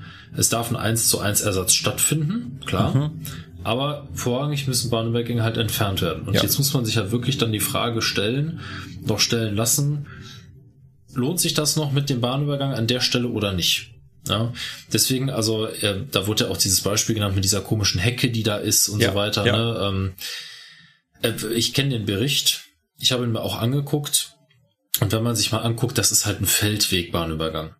Da ja. kann man halt dann wirklich überlegen und abwägen, okay, wo ist die nächste größere Straße, wo man eine größere Investition, wie zum Beispiel eine Brücke oder ein, eine Unterführung auch rechtfertigen kann. Und dann ist halt dieser eine Feldwegbahnübergang, dann ist der halt weg dann ist das so. Da muss man halt, keine Ahnung, äh, drei, vier Minuten weiter die Straße runterfahren, dann links abbiegen und dann kommt halt eine Unterführung. Das geht wahrscheinlich sogar noch schneller, als wenn man den Bahnübergang mit Schranken ausrüsten würde. Ja, je nachdem, was man für Schranken einbaut, ist ja. das wahrscheinlich sogar noch schneller. Ja. Da muss man sich halt dann wirklich die Frage stellen, okay, also es wird nicht für jeden kleinen Feldwegbahnübergang einen Ersatzbau geben in Form einer Unterführung oder einer Brücke, das ist nicht sinnvoll und äh, auch, das will auch keiner bezahlen und kann auch keiner bezahlen. Da muss man sich halt auch einfach mal überlegen, wie viel Verkehrswert hat dieser Überweg hier noch? Okay, wenn er keinen hat, dann sorry, ne? ist natürlich für Ausflügler, Fahrradfahrer, Fußgänger doof, wenn so ein Bahnübergang wegfällt. Genau. Aber naja. Ja. Ich weiß nicht, vielleicht machen wir es uns da auch zu einfach. Bitte, ich mag es ja eigentlich immer nicht, dass man zu Kommentaren aufruft. Das klingt immer so nach, äh, als ob man danach fischt. Das ist übrigens, äh, YouTuber machen das, ne, weil der Algorithmus begrüßt ja. es. Umso mehr Kommentare drunter sind, umso beliebter ist das Video, umso eher wird es anderen Menschen vorgeschlagen. Äh, das ist bei Podcasts nicht so glücklicherweise. weil wir sind nämlich nicht auf Spotify. Ähm, aber wenn ihr dazu eine andere Meinung habt oder sagt, nee, die Leute, äh, die, die Jungs, also wir hier sehen das vollkommen falsch und machen uns das dazu einfach mit unserer Eisenbahnerperspektive, bitte belehrt uns, ähm, ob wir uns das dazu einfach machen. Äh, in meiner Welt nicht, aber gut, ich bin da vielleicht auch äh, betriebsblind genau. oder so. Vielleicht sind wir da betriebsblind. Ich, du, bist, du bist halt Eisenbahner, ne? Das ist halt, wir haben echt noch einen anderen Blickwinkel da drauf. Ja. Aber naja, ich meine, ne, je nachdem, es kommt ja auch immer auf die Situation an. Man kann natürlich nicht pauschal sagen, okay, Bahnübergänge, die äh, nur noch einen Verkehrswert von 50 Autos am Tag haben, werden jetzt konsequent abgeschafft und werden auch nicht neu aufgebaut. Es geht halt auch kein ne? Ersatzbau statt. ja, es kommt halt eben auch darauf an, ja. wo sind wir denn da? Ne? Also wenn das der einzige Bahnübergang im Ort ist und da leben nur 30 Leute, ja. dann sind 50 Autos am Tag halt schon genug. Ja. Ne? Ja. Also von daher, ja, es ist natürlich nicht einfach. Und das Thema ist übrigens auch nicht neu. Also es ist jetzt nee. nicht so, als würden wir jetzt die Ersten sein, die darüber philosophieren. Nein. Also es kommt immer, immer wieder. Ähm, zum Thema Badübergang, ich habe noch eine lustige Geschichte. Ich glaube, ich habe neulich einem jungen Menschen äh, den Schock seines Tages zumindestens äh, auf jeden Fall ordentlich Adrenalin ver, ver verpasst. Verpasst? Besorgt? Oh.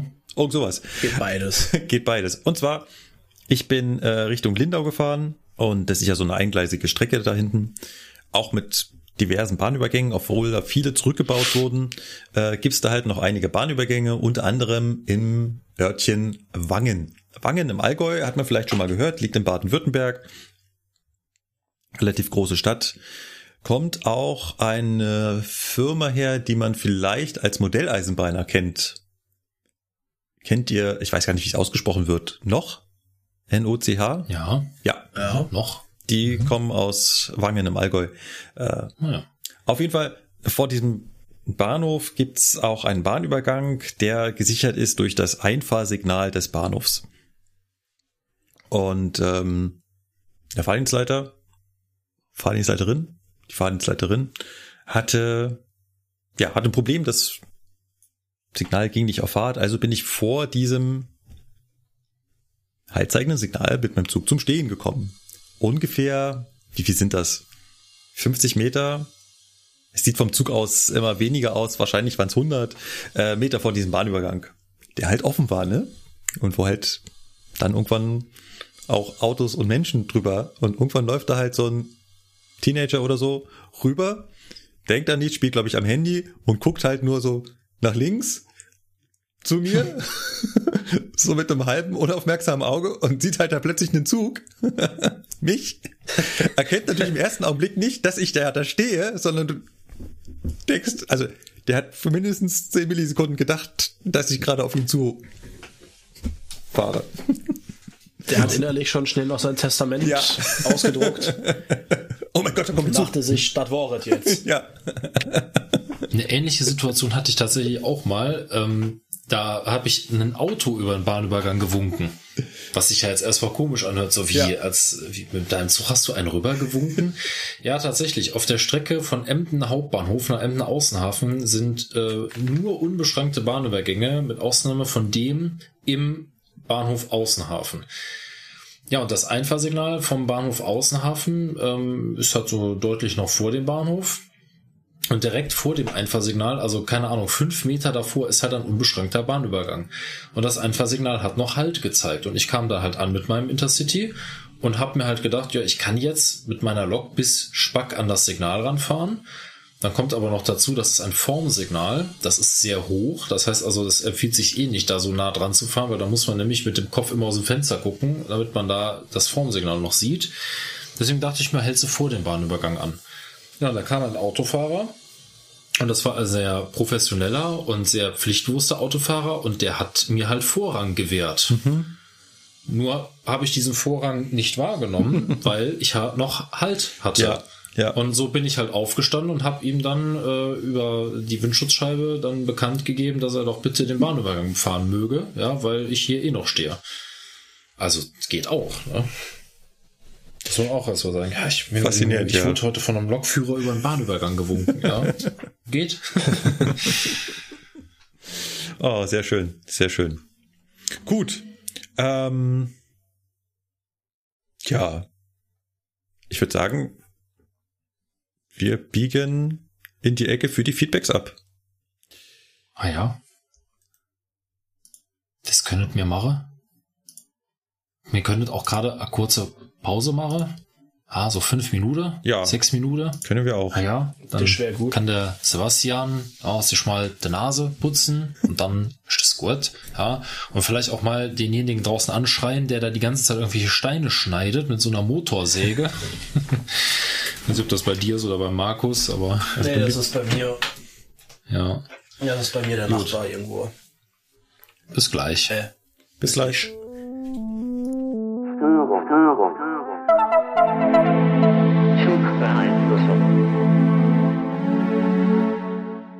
Willkommen zurück und ab geht's sofort in die Feedback-Ecke. Und wie immer Modus operandi ist, ich jage durch die neuesten Kommentare. Und danach vertiefen wir uns noch in dem ganzen, äh, ja, wie heißt es neudeutsch, Backlog? Äh, Genau. In, man kann es auch sagen, in den ganzen angestauten Rest. ja, in den gesammelten Werken. genau. in den gesammelten Genau. Werken. genau Zur letzten richtig. Folge hat der Jannis gefragt, äh, es gibt ja keine doofen Fragen, aber er als äh, absolut fachfremder Mensch hat denn da doch die ein oder andere doofe Frage. Ich würde sagen, seine Frage ist jetzt gar nicht so doof, weil er hat einfach nur gefragt, äh, warum man denn beim Intercity 2 jetzt da Loks davor spannt, wenn es doch da wunderschöne Triebwagen gibt, wo man so das da alles in einer Einheit hat. Warum, warum fahren wir da mit Lok bespannt und haben nicht einfach die wunderschönen Triebköpfe, die es auch bei Regio gibt? Ja. Ich denke, als die beschafft worden sind, gab's die noch nicht. Also ich war, Das ist jetzt nur Spekulatius. ja, ich, ich weiß Ja, nicht, ob das ein ja. zeitliches Problem war. Wir hatten aber gleichzeitig auch noch die 146, glaube ich, in Rahmenverträgen. Ähm, Ja. Ja, und die, die Dostos ja auch. Also die, die Mittelwagen und so waren ja auch noch. Das ist ja irgendwie Altrahmenvertrag von der DB mit Bombardier gewesen. ja, weil im Nahverkehr halt tatsächlich viel Triebzüge halt gefordert waren, m, ja, hatte man sich dann nur überlegt, was machen wir eigentlich mit diesem Rahmenvertrag? Ja. Und da DB Fernverkehrzüge brauchte, ja, Genau. kam so eins und eins zusammen, ne? genau. Also ähm, Eisenbahntechnisch, betrieblich ist es jetzt vielleicht nicht die beste Lösung ähm, mit den Loks. Ähm, aber es war wahrscheinlich die betriebswirtschaft, betriebswirtschaftlich äh, naheliegendste. Und jetzt Loks fahren ist jetzt aber auch nicht so falsch. Also ich würde sagen, äh, Nö, überhaupt nicht. von daher ähm, hat das Also sagen wir kein... mal so vom Gediegenheitsfaktor der Bedienung des Fahrzeugs äh, liegt zwischen Lok und Steuerwagen eine Menge. Ja, genau. Also eisenbahntechnisch eher nicht begründet, sondern das ist betriebswirtschaftlich begründet. Der Andi hat gefragt, ähm, wo bitte ist denn, passt jetzt nicht so richtig, aber wo bitte ist denn in so ein ähm, Triebzugkopf, also ne, wir sind immer noch bei dem Twindex, wenn Regio da diese äh, Triebzugköpfe hat, wo ja auch noch Fahrgäste drin sitzen können, oben und unten, wo bitte ist jetzt da die Antriebstechnik? Ja. Ja, also die ist in dem Endwagen drin, ne? Also im Prinzip, wenn man ähm, sich das jetzt so anguckt, so von der Seite so ein, so so ein Endwagen von dem Twindex, dann ist das halt äh, vorne in der Nähe vom Lokführer, also in der Nähe vom, ähm, sag schnell vom Führerraum, ist halt so ein Bereich, da ist auf jeden Fall jede Menge Technik hinter für die Antriebe und ich meine am anderen Ende des Wagens auch. Genau. Wenn man den als Fahrgast sieht, dann wird einem das auch relativ schnell klar. Also hinter dem Führerraum ist ein großer Abschnitt, wo viel drin ist. Lass mich lügen, da könnte der Trafo, glaube ich, hinter sein. Ähm, und ähm, dann am anderen Ende, wie du schon sagst, am anderen Wagenende, da sieht man das auch, wenn man als Fahrgast durchgeht, weil man da halt als Fahrgast plötzlich ziemlich wenig Platz hat. Da ist halt auch rechts und links, in der Mitte geht der Fahrgast, aber rechts und links sind auch noch jede Menge Platz äh, für die Stromrichter und Luftpresser und so weiter. Aber das war in der Konstruktion sicherlich äh, ein Stück weit eine Herausforderung, das da alles drin unterzukriegen. Kannst du einfach, äh, wie das jetzt klingt mit, naja, das ist halt da alles, ist es dann wahrscheinlich auch nicht. Genau. Tendenziell nicht. Also im nee. Vergleich dazu, bei dem, bei dem Desiro HC, das ist ja auch so ein Doppelstock, ähm, also Teil-Doppelstock-Triebzug, ähm, der auch im, ähm, auch in Baden-Württemberg fährt und auch bei uns in NRW und so weiter. Ähm, da ist es ja so, dass die Endwagen eben nicht doppelstöckig sind. Und die haben zum Beispiel auch viele Antriebsteile, ähm, also ich kann sie jetzt nicht genau benennen, aber einige Antriebsteile auf dem Dach untergebracht. Und da ja der Twindex tatsächlich wirklich ein kompletter Doppelstockzug ist, ja, ist halt weder unter dem Fahrzeugplatz noch auf dem Fahrzeugplatz. Das heißt also, das Ganze muss in das Fahrzeug rein. Ja, genau. Und tatsächlich haben Also sie das auch ganz gut. halt hin. Ja, Ja. das haben sie auch ganz gut hingekriegt. Ja. Also ich bin einmal Streckenkunde gefahren, da kann ich mich noch dran erinnern, von äh, Frankfurt irgendwie, weiß ich gar nicht, weiß gar nicht, wo ich da hingefahren bin. Ich bin auf jeden Fall Streckenkunde gefahren mit so einem Regio Twindex und ähm, war dann auch mal bei dem äh, Kollegen vorne dabei, logischerweise, ne? und äh, Ja. musste mich dann in diesem Doppel, in diesem Doppelstock Twindex von Bombardier dann auch so an der Seite so lang schlängeln.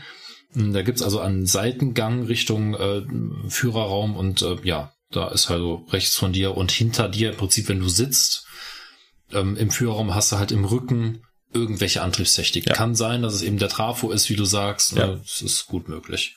Der Jens äh, äh, richtet sich mit seiner Info direkt an den äh, Lukas und zwar schreibt er, er hat da noch ein bisschen H0 rumstehen und äh, bräuchte das nicht unbedingt. Lukas, wenn ihr Hm, da okay. dran interessiert seid, du mögest dich doch mal bitte Ja. An seine E-Mail-Adresse wenden. Ich möge mich mal melden. Ja, mal gerade gucken. Ah, der Kommentar ist vom 13.02. okay. Ah, Äh, fol folgender E-Mail-Verkehr findet verspätet statt. das ist ja Vielen halb Dank für das Angebot. Ja. Alles klar. So, ETCS-Mensch hat wieder geschrieben. Wir haben uns ja über ETCS unterhalten. Ich habe berichtet, dass äh, ich da ein kleines Ereignis hatte und ähm, wie das dann da so abläuft. Und äh, im Nachgang sind natürlich ganz viele Informationen auf mich eingeprasselt. Ähm, stellt sich raus, diesen Podcast hören auch direkte Kollegen von mir, die dann gesagt hat, Markus, ich muss dir da was erklären. Na? oh wei. Nein, alles gut. Ich finde das ja toll, ähm, äh, da mehr, da mehr äh, zu verstehen. Ich hatte erzählt, dass ich einen Halt überfahren habe, schon wieder, äh, im ETCS, weil das Signal zurückgefallen ist. Und nachdem ich diesen als Trip bezeichnete Zwangsbremsung abgearbeitet habe, äh, kommt man danach in die Betriebsart oder bin ich danach in die Betriebsart Staff Responsible gekommen, weil ich also gesagt habe, ich habe die Zustimmung vom Fahrdienstleiter, dass wir weiterfahren können. Das Fahrzeug hat gesagt, ich weiß davon nichts, aber wenn du meinst, mach, also in deiner Verantwortung, also Staff Responsible.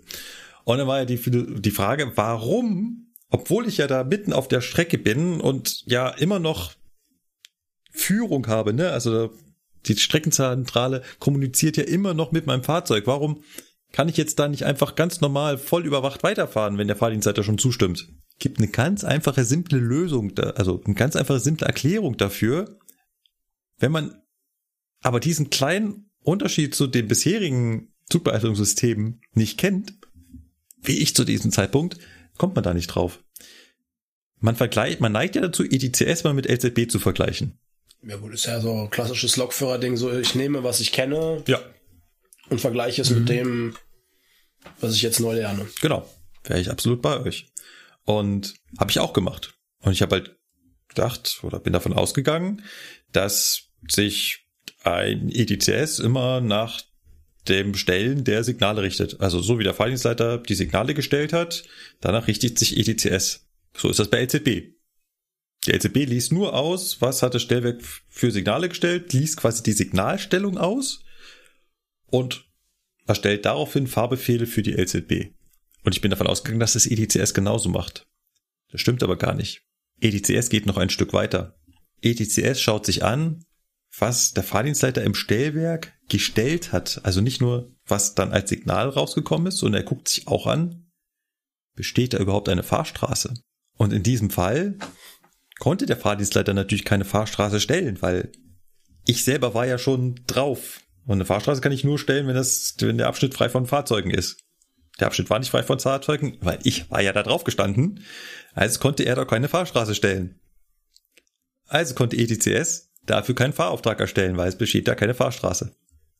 Deswegen gab es da keine Full Supervision, sondern ich musste halt erst ein Stück fahren, bis ich in einen Abschnitt kam, wo der Fahrdienstleiter, wo der Fahrdienstleiter wieder eine äh, Fahrstraße stellen konnte und auch dann kann ich erst wieder Führungsgrößen halten.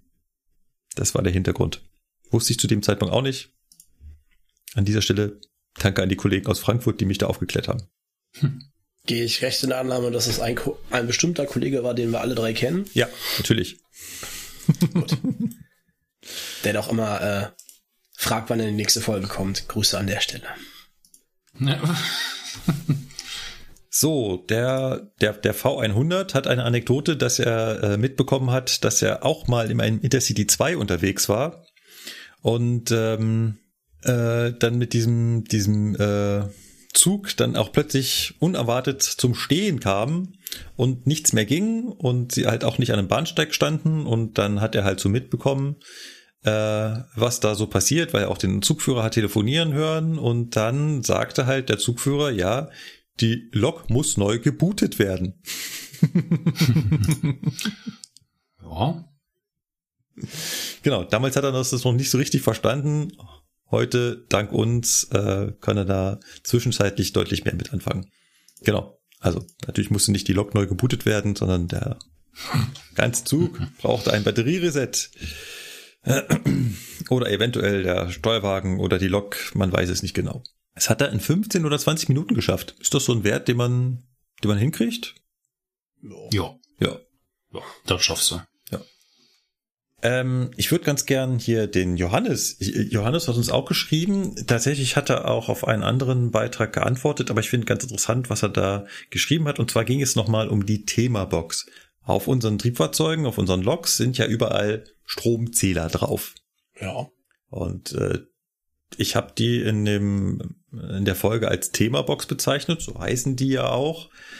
Jetzt schreibt er, dass es da mittlerweile in der TSI sogar Kompatibilitätsrichtlinien gibt, dass die also über einen Standard kommunizieren müssen und dann den Energieverbrauch immer äh, an das an das Heimat EIU, also an das Heimat Eisenbahninfrastrukturunternehmen tickt.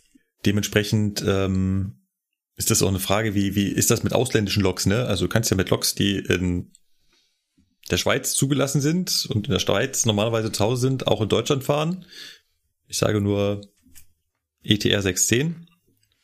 Oder andersrum, mit österreichischen Loks kannst du nach Deutschland fahren, Railjet. Oder aber der deutsche ICE kann auch in die Schweiz fahren und auch da muss irgendwo Strom abge, ab, abgerechnet werden. Das geht. Oder die niederländische Lok fährt von ja. äh, Amsterdam bis nach Wien durch, ne? Und fährt dadurch sogar durch ja. zwei Europä oder insgesamt drei genau. europäische genau. Länder. Und mhm. ähm, bevor das jetzt so äh, europäisiert wurde, schlimmes Wort, ähm, hat man das einfach mit Pauschalen gemacht und wurde ohne Zähler abgerechnet. Oh, easy. Ja. Habt, ähm, genau. Und dann meint er, es gibt auch noch andere, andere äh, Geräte außer der Themabox. Das ist also ein spezielles Gerät. Äh, andere Fahrzeuge hätten dann auch entsprechende Konkurrenzprodukte da drauf. Ähm, habt ihr schon mal nachgefragt, wie es bei eurem äh, Verein ist, wie ihr das macht? Bei unserem Verein? Na, ihr habt doch da so eine alte E40 oder sowas rumstehen. Ja, da ist, oh, gute Frage. Oh, da war ich noch gar nicht gucken, ob die eine Themabox hat. Also hat sie mit Sicherheit, aber ich habe sie noch nicht gesehen. Also, da wir diese Fahrzeuge ja nicht fahren, äh, sondern da die nur rumstehen, ähm, ergibt sich das Problem aktuell nicht. Aber ja, muss man sich mal angucken. Ja, ich denk mal, die ist ja, also die E94 ist ja zuletzt, glaube ich, bei der Mittelweserbahn gefahren. Die müsste also eigentlich ziemlich sicher auch eine haben. Ja. Kann ich mir nicht vorstellen, dass sie keine hat. Ja. Das deutsche EVU, die ist ja nur innerdeutsch gefahren. Auf jeden Fall zuletzt. Also von daher, ja. Ah. Bestimmt auch eine Abrechnungsbox. Genau. So, dann fragt der Joachim. Joachim hat ja mit, Joachim hat mitbekommen, dass ähm, wir hohen Besuch in einem unserer ICEs hatten. Charles der Dritte ist ICE gefahren. Im Deutschland ICE. Habt ihr mitbekommen, oder? Ja, schon. Ja. Ja. Äh, ob der eine besondere Zugnummer bekommen hat? Nee, der ist ganz normal als ICE. Jetzt lass mich lügen. Das war ein Planzug. Ja. Der hatte, Ja. ist der 802 oder so? Keine Ahnung. Er hat eine Frage dazu. Und zwar, hat hier jemand von euch schon mal, also von uns, einen VIP-Transport? Hattet ihr schon mal einen VIP-Transport? Nein. Nicht wissentlich. Nee, nee. Also hin und wieder hatte ich schon mal einen, ja, einen Promi an Bord. Das äh, gerade bei, äh, also vor allem zu Regio-Zeiten, äh, hat man dann schon mal vom, äh, vom Kollegen gehört, der durchgegangen ist und hat gesagt, ja, da sitzt Wiegald Boning hinten drin. Oder äh, hier, der, oh, wen hatte ich mal dabei? Den, den, den, den Richter, der mit seiner Richtershow, wie war denn der? Ach, der, ja, Held, Holt, keine Ja, Ahnung. genau, sowas. genau, irgend sowas. Der da aus Campen. Ja, genau. genau. Den, den hatte ich auch schon drin und so. Oder, oder mal einen Vorstandsvorsitzenden war bei mir im Zug. Das kam schon mal vor. Aber so einen richtigen VIP-Transport, wo also schon im Vorhinein bekannt ist, der wird da fahren, hatte ich noch nicht. Ich würde das mal auch so ein bisschen erweitern. Es gibt ja nicht nur VIP-Transporte, sondern es gibt halt einfach besondere Zugfahrten, wo auch, äh, ja, wo sich halt so ein bisschen mehr Mühe gegeben wird, weil ein besonderer Zug zu einer besonderen Zeit an einem besonderen Ort sein soll. Also ein besonders beklebter Zug, so eine bestimmte Strecke fahren oder es gibt eine Pressevorführung, wo der Zug da sein soll. Ähm, hier Stichwort getaufte Züge, ne? Wenn da so eine Zugtaufe stattfindet, dann muss ja genau dieser Zug, der da getauft wurde, dann auch da an dem Bahn- Bahnhof stehen und nicht Wäre schon besser. irgendein anderer Zug nach dem Motto, ja, der getaufte Zug, der hatte einen Schaden, wir haben jetzt einfach einen anderen gebracht. Steht anderer Name drauf, aber das stört bestimmt nicht. Äh, nee, das, das, das klappt nicht. Und ähm, Joachim schreibt, der Aufwand ist ja doch beträchtlich. Zug lange aus dem Betrieb, Umlaufplan, anderer Zug, Zug waschen, vermutlich innen blitzblank wienern, technische Sonderüberprüfung, damit ja alle Annehmlichkeiten funktionieren und sonst keine Qualitätsmängel auftauchen. Ähm, ja, ja, bei allem. Das muss dann immer gemacht werden und es ist wahnsinnig aufwendig. Ja. Und es muss auch sichergestellt werden, dass sich dann keiner an solchen Zügen vergeht. Nach dem Motto, Genau. Ausbildungsgruppe denkt sich, oh ja, guck mal, da steht ja einer in Stilllager, da können wir ein bisschen dran rumspielen. Oh, kaputt. Schade. Ja. Übrigens, Fun Fact am Rande, wusstet ihr, dass es für den Transport solcher VIPs eine extra Richtlinie gibt? Yep. Ich habe auch mir auch schon den richtigen Also ist- Verantwortlichen mal rausgesucht gehabt. Ja. Also es gibt tatsächlich ein Regelwerk bei uns, ähm, wie äh, solche Transporte durchgeführt werden, oder Transport hört sich jetzt doof an, ne? Also wie solche Fahrten durchgeführt werden, ähm, wer da die Verantwortung trägt und äh, mal ein, ein kleines Beispiel einfach, also äh, da gibt es einen, äh, ich sage erstmal Bevollmächtigten dann auch auf dem Zug, ja, also quasi einen Reiseleiter und ähm, ich als Lokführer muss mich mit dem Reiseleiter immer abstimmen, wenn ich irgendwelche Fahrten durchführe. Und erst wenn der zustimmt, darf ich auch fahren. Das ist also auch zum Beispiel so ein kleiner Funfact am Rande. Ja. Das heißt also, der muss halt immer gucken, dass halt alle Leute da sind und dass äh, jetzt nicht nichts Unvorhergesehenes passiert und so weiter. Also von daher, der hat schon eine verantwortungsvolle Aufgabe. Das glaube ich. Äh, Joachim fragt, ob das jetzt hier beim Beispiel von König Charles, ist er schon König? Der ist noch gar nicht äh, gekrönt, oder? Sachen. Ich kenne mich da nicht so aus, aber Ja, was du sagst, ne? Ja. Ich weiß es nicht. ähm, ob da eventuell vorher mit dem mit dem Helikopter die Strecke abgeflogen wurde, um äh, sicherzustellen, dass da keine ähm, Selbstmörder oder Tiere im Gleis sind. Äh, nein, Hm. ich glaube nicht. Also vielleicht wurde der die Strecke vorher abgeflogen, aber dann eher um um Terror äh, Terrorabwehr zu gucken, ob da nicht irgendwo jemand sich unbefugt irgendwo auffindet. Äh, ja, äh, irgendwo unbefugt äh, befindet, aufhält. Ähm, dann die Frage, gibt es bei DB Netz so für so eine Fahrt eine besondere Trasse, damit auch, äh, damit er auch ja pünktlich durchkommt? Ähm, also es gibt klar, es gibt besondere Trassen, äh, die man da buchen kann, aber die sind nicht dafür da. Also man kann eine Expresstrasse buchen. Ich weiß nicht, ob jetzt für diesen Zug da extra sowas im Zweifelsfall gibt's da einfach eine Rundmail, dass an diesem Tag dieser Zug da fährt und dann weiß jeder Bescheid und fertig. Und eventuell kriegt dann der Fahrdienstleiter von der ähm, von der ähm, BZ. ja heißt Ah, ja, ja, ist aber auch schwer Von heute. Betriebszentrale. ja, Betriebszentrale, Mann. Kriegt dann von, Güte, also kriegt dann von ah, ja, die Leitung ist auch lang. Ja, es ist gerade, gerade ist sie ganz lang. Äh, kriegt halt, äh, mein Tag war echt lang auf Arbeit. Äh, hab heute Morgen schon um, um, um 7.30 Uhr angefangen und um 16.30 Uhr bin ich gegangen. Ähm, ja, genau, dann wird halt von der Betriebszentrale angerufen, alle Fahrdienstleiter, Leute, dieser Zug hat Vorrang. Koste es, was es wolle. Und wie Also kommt was- die Idee, da irgendeine Rangierfahrt vorfahren zu lassen? Also was ich wohl weiß, ist, das hatten die damals, da gab es ja diesen Connecting Europe Express, äh, wo ja hier verschiedene Bahnen irgendwie einen Wagen eingestellt haben, die dann speziell beklebt waren. Ich weiß nicht, ob du dich erinnern kannst. Ich glaube, das war das letztes Jahr.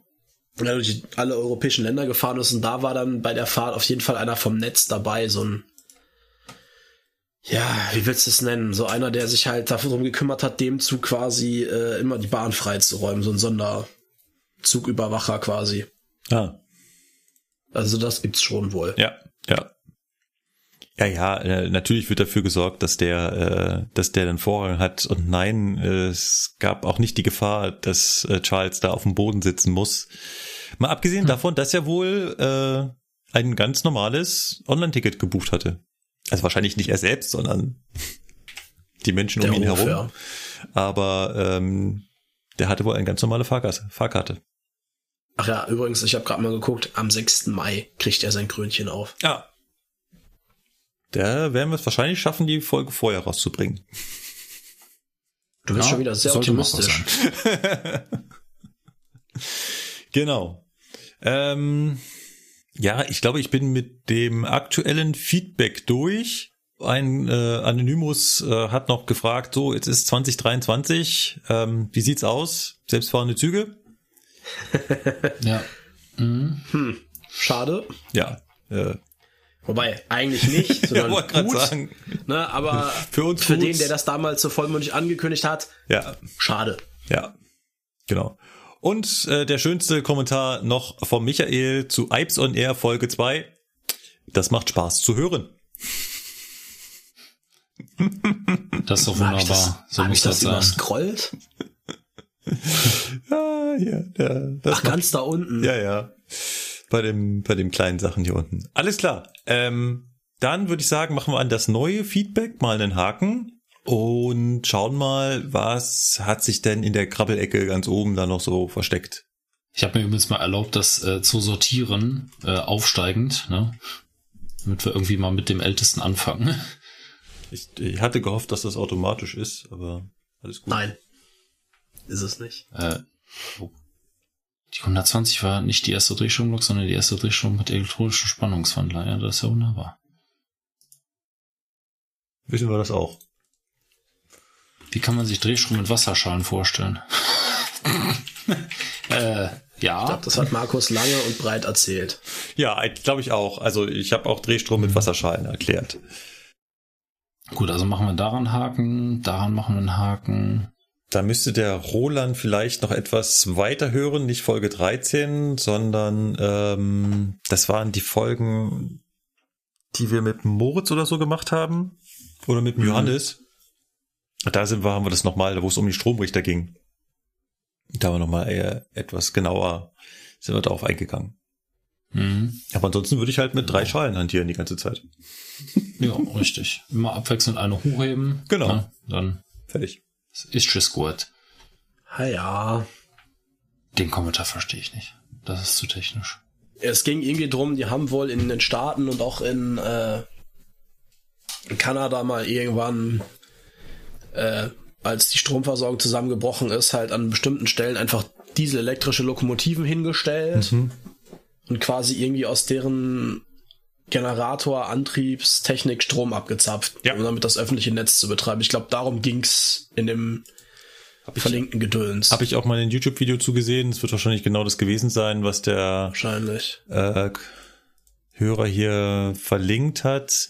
Er fragt halt, ob das bei uns auch möglich wäre. Und wir hatten doch mal zwei, in Anführungszeichen, Elektriker, Moritz und Johannes.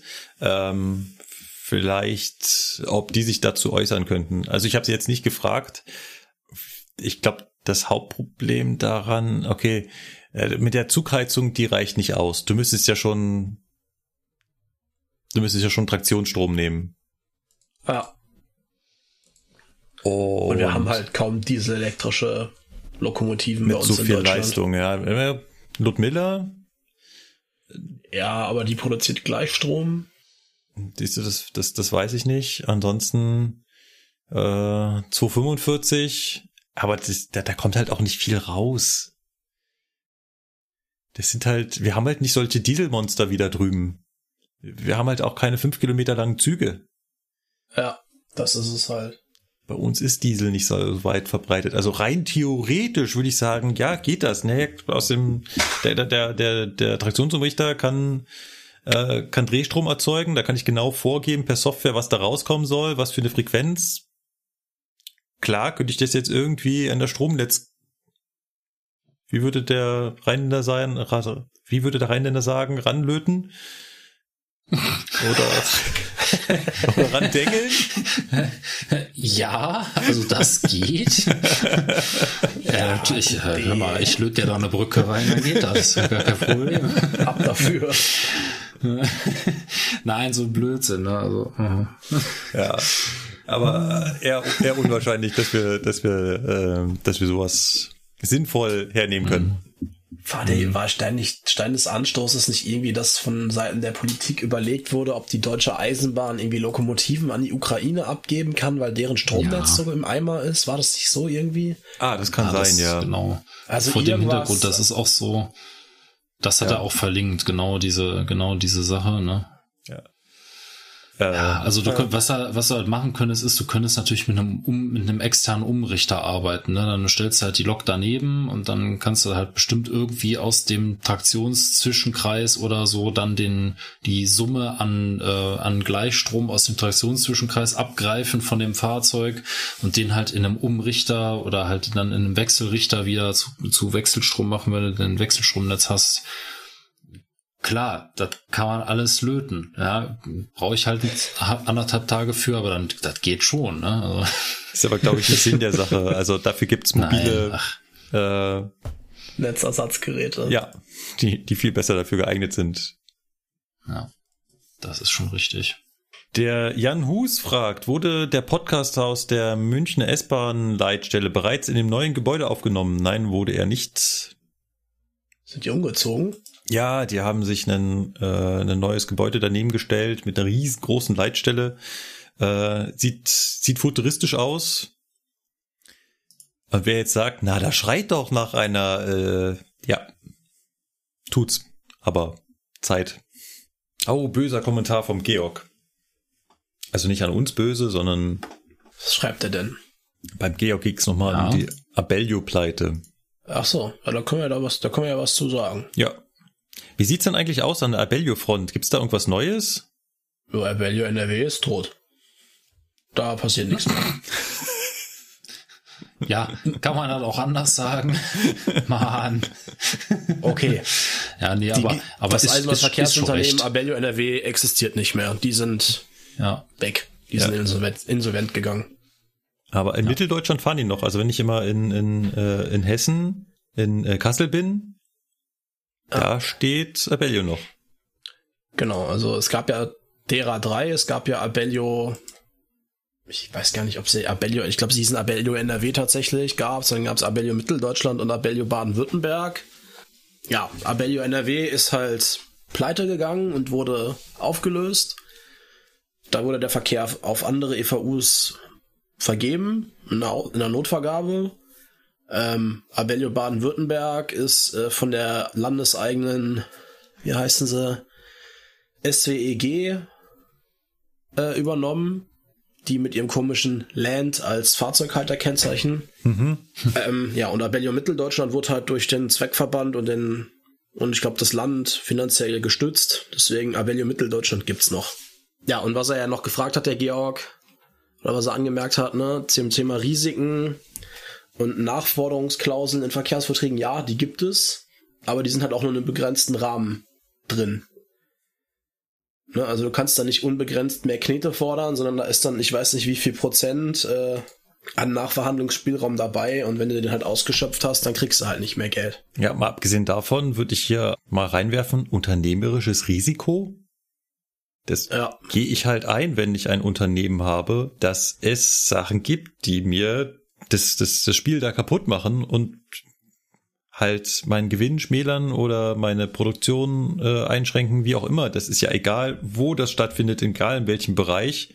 Wenn ich, wenn ich jetzt eine Imbissbude aufmache und direkt drei Monate später kommt vor der Imbissbude eine Baustelle, ja, ist unternehmerisches Risiko. Oder wenn jetzt die Pommespreise plötzlich nach oben gehen, weil irgendein Idiot meint, sein Nachbarland angreifen zu müssen, dann ist das unternehmerisches Risiko.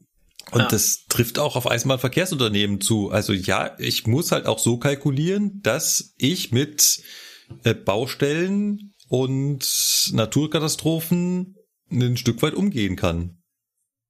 Also klar, ne, Naturkatastrophen natürlich nur in einem begrenzten Rahmen, aber alles, was so zum täglichen Eisenbahnbetrieb dazugehört, das sind halt Baustellen, Preissteigerungen, Lohnerhöhungen, das musst du halt mit einkalkulieren. Ja. Ich denke mal, das kann der Kollege von Start im Zweifelsfall auch bestätigen, mit dem du da zweimal gesprochen hast. Ja. ja. das musst du halt bei der äh, kalkulatorischen Angebotsvorbereitung mit einplanen, wenn du es vernünftig machst.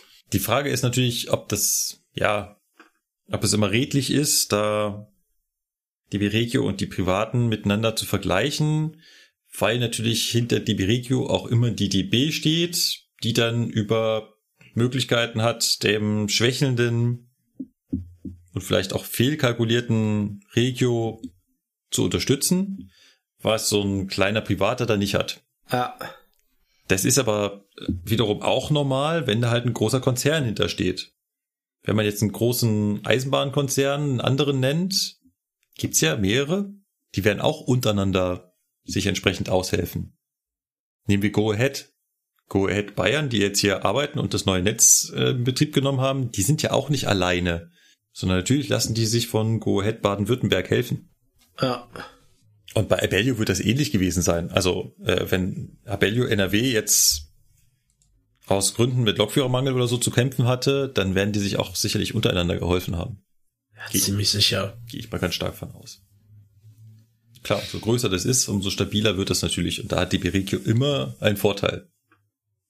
Das stimmt.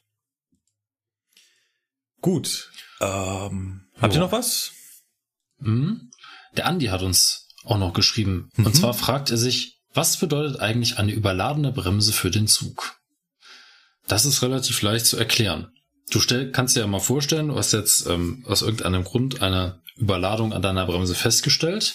Und eine überladene Bremse heißt ja, dass du mit deinem Regelbetriebsdruck in der Hauptluftleitung, der eigentlich bei 5 bar liegt, normalerweise alle Bremsen im Zug gelöst hast.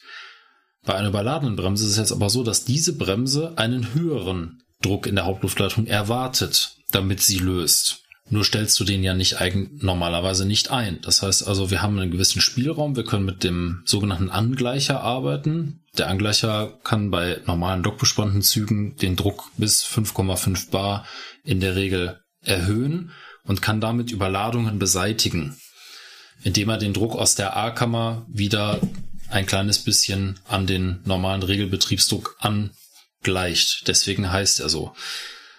Hm, jetzt ist aber so, je nachdem, wie das entstanden ist oder warum das passiert ist, kann es eben auch sein, dass eine Bremse deutlich stärker überladen ist, sodass also auch der Angleicher mit seinen 5,5 Bar nicht mehr ausreicht, weil die Druckluftbremse an dem Wagen zum Beispiel einen Druck in der Hauptluftleitung von 5,7 Bar erwartet. Das kannst du mit dem Angleicher nicht mehr regeln. Das heißt also, deine Bremse an dem Wagen bleibt die ganze Zeit fest, die bleibt die ganze Zeit angelegt, die kriegst du nicht gelöst. Und jetzt musst du tatsächlich an den Wagen rangehen und diesen überhöhten Druck in der A-Kammer, wie man die nennt, am Steuerventil, den musst du händisch entlüften. Das macht man mit einem Lösezug oder mit einem Lösetaster, je nachdem, was das für ein Fahrzeug ist. Damit entlüftet man diese Ausgleichskammer sozusagen, diesen sogenannten Referenzdruck. Den setzt man auf Null zurück Und dann, wenn man dann die Bremse wieder löst, also die komplette Druckluftbremse des Zuges wieder löst auf 5 Bar, dann hat diese Ausgleichskammer, dieser Referenzwert, die Möglichkeit, sich auf 5 Bar wieder aufzufüllen. Und dann hast du quasi an dem Wagen einmal das System Druckluftbremse neu gestartet. Ja, es geht komplett von neuen Grundeinstellungen aus, nämlich die Grundeinstellungen, die in deinem Zug herrschen. Und dann kriegst du immer mit deinem Regelbetriebsdruck, der in deinem jetzt aktuellen Zug herrscht, kriegst du dann auch diese Bremse immer gelöst. Wenn du das nicht machst oder das nicht mitbekommst, dann denkst du auf deiner Lokomotive, ja, ich habe ja 5 Bar in der Hauptluftleitung, alle Bremsen müssten gelöst sein. Und dann fährst du durch die Gegend und dann ist vielleicht bei deinem Güterzug an dem zehnten oder elften Wagen die Bremse überladen. Die Bremse würde einen höheren Druck in der Hauptluftleitung erwarten zum Lösen. Der existiert leider nicht. Ja, dann fährst du mit einer angelegten Bremse durch die Gegend. Das ist halt ähm, irgendwann mal schwierig. Ganz faszinierend ist natürlich Fernverkehrsperspektive, also nicht Fernverkehrsperspektive, sondern äh, Triebzugperspektive. Das ist natürlich äh, bei Triebzügen genauso passieren kann. Nur da hat man halt keinen klassischen Lösezug mehr irgendwo. Tatsächlich versteckt sich bei diesen ganzen ICEs und auch bei den Regio-Triebzügen immer noch so ein klassisches Steuerventil irgendwo. Das ist immer äh, erschreckend, gerade wenn man die, die, die Ausbildung dann macht und alle Klappen öffnet und irgendwo an einer Stelle ganz unten, ach sag mal, guck mal da hinten, das kennt man ja. Ein Steuerventil mit Ackermann ja. dran. Cool. Ja, mhm. ähm, auch hier hast du dieses äh, bremstechnische Problem, wird dann, äh, ja, wenn man es genau so, wie äh, der, der Lukas das gerade erklärt hat, so weit hat, dass die Bremse wirklich gänzlich überladen ist, dann äh, muss man auch da die A-Kammer quasi entleeren.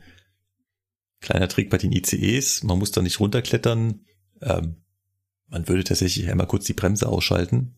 So braucht man nur einen kleinen Schalter bedienen und dann macht der Zug das von alleine. Ja, und bei den ICEs darfst du teilweise auch noch weit über die 5,5 Bar hinaus überladen, also mit dem Angleicher arbeiten. Mhm. Der Angleicher beim ICE 1, ICE 2 geht, wenn ich das richtig im Kopf habe, korrigiert mich, wenn es falsch ist, bis 6,8 Bar. Und ich meine, du darfst auch so weit angleichen, also ich überladen. Bis 5,8. Oder 5,8, genau, dann waren es 5,8, sorry, Korrektur, 5,8, ja, also 6,8 ist schon echt viel, das stimmt. Dann sind es 5,8 war, ja, genau, dann war das so. Ich glaube, 412 hört bei 5,5 halt, auf, äh, aber. Ja, beim 412 ist das eh alles äh, relativ easy, weil der 412 arbeitet ja im Regelbetrieb gar nicht mit seiner indirekten Bremse. Mhm. Ähm, er nutzt sie nur bei äh, Zwangsbremsungen oder Schnellbremsungen ähm, dann wird halt die Hauptluftleitung mit entlüftet. Also so wirklich nutzen tut er das dann trotzdem halt noch nicht. Das ist zwar aktiv, das System der indirekten Bremse, aber solange noch alles andere funktioniert, dann steuert er das trotzdem noch über den direkten Weg an, also den Bremszylinder. Ähm, Witzig wird's dann, wenn du zum Beispiel mal abgeschleppt wirst, das habe ich schon mal gemacht mit einem ICE 4, dann hast du tatsächlich ähm, die ähm, Hauptluftleitung wieder mit im Spiel, das Steuerventil wieder mit im Spiel.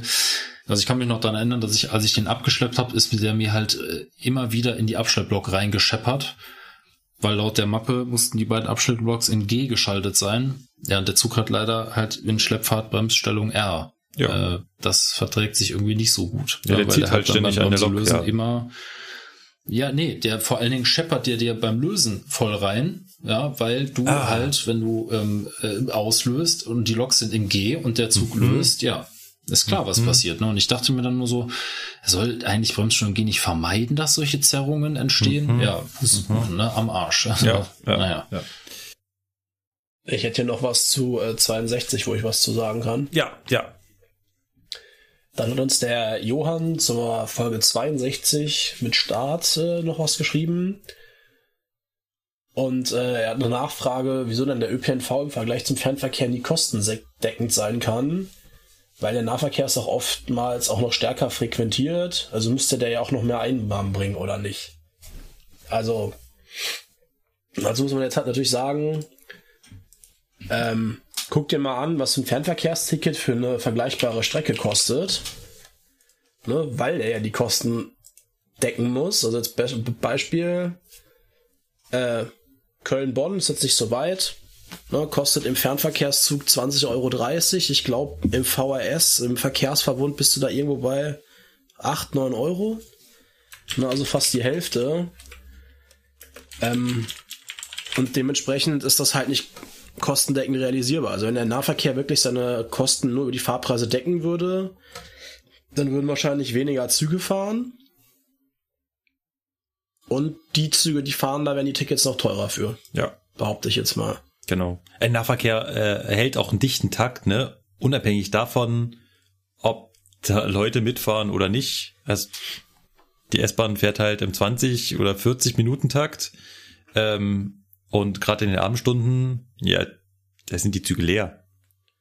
Ja. Das ist keinesfalls kostendeckend hinzukriegen. Und im Fernverkehr fahren wir halt dann irgendwann, also fährt man so Fährt selten. halt nichts mehr.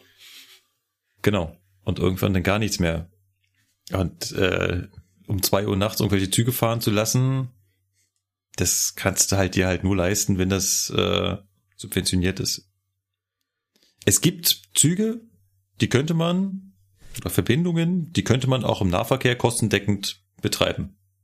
Es geht. Aber kein flächendeckendes Netz. Also hier, ich würde mal behaupten, München-Nürnberg-Express, den könntest du wahrscheinlich, wenn du es drauf anlegst, eigenwirtschaftlich betreiben. Ja, kann ich mir gut vorstellen. Aber so ein S-Bahn-Netz, das geht halt nicht, wie du schon sagst. Also hier bei uns fährt auch nachts die S-Bahn im Halbstundentakt halt durch. Wenn sie sich selber finanzieren müsste, würde sie das nicht tun. Ja. Ganz einfach. Weil da sitzen so wenig Leute drin, das würde sich nicht finanzieren. Wenn wir schon bei Folge 62 sind, hat der Hagen noch geschrieben, es schockiert ihn ein wenig, dass das Ausschreibungsverfahren so komplett intransparent abläuft. Wie, können, wie könnten, wie können Außenstehende, zum Beispiel auch die Presse, wissen, ob alles mit rechten Dingen zugegangen ist? Transparenz kann doch eigentlich nur geschaffen werden, indem wenigstens nach dem Verfahren alles offengelegt wird. In der Zusammenarbeit zwischen der öffentlichen Hand und Privatunternehmen ist das mit der Transparenz extrem schwer. Das ist nicht nur bei diesem Ausschreibungsverfahren so, sondern immer dann, wenn die öffentliche Hand Verträge an Privatunternehmen vergibt. Liegt einfach darin begründet, dass die Privatunternehmen natürlich ein Interesse an Geschäftsgeheimnissen haben. Die möchten nicht, dass andere sehen, wie kalkuliert wurde. Auf keinen Fall. Und nach dem Verfahren ist halt vor dem Verfahren.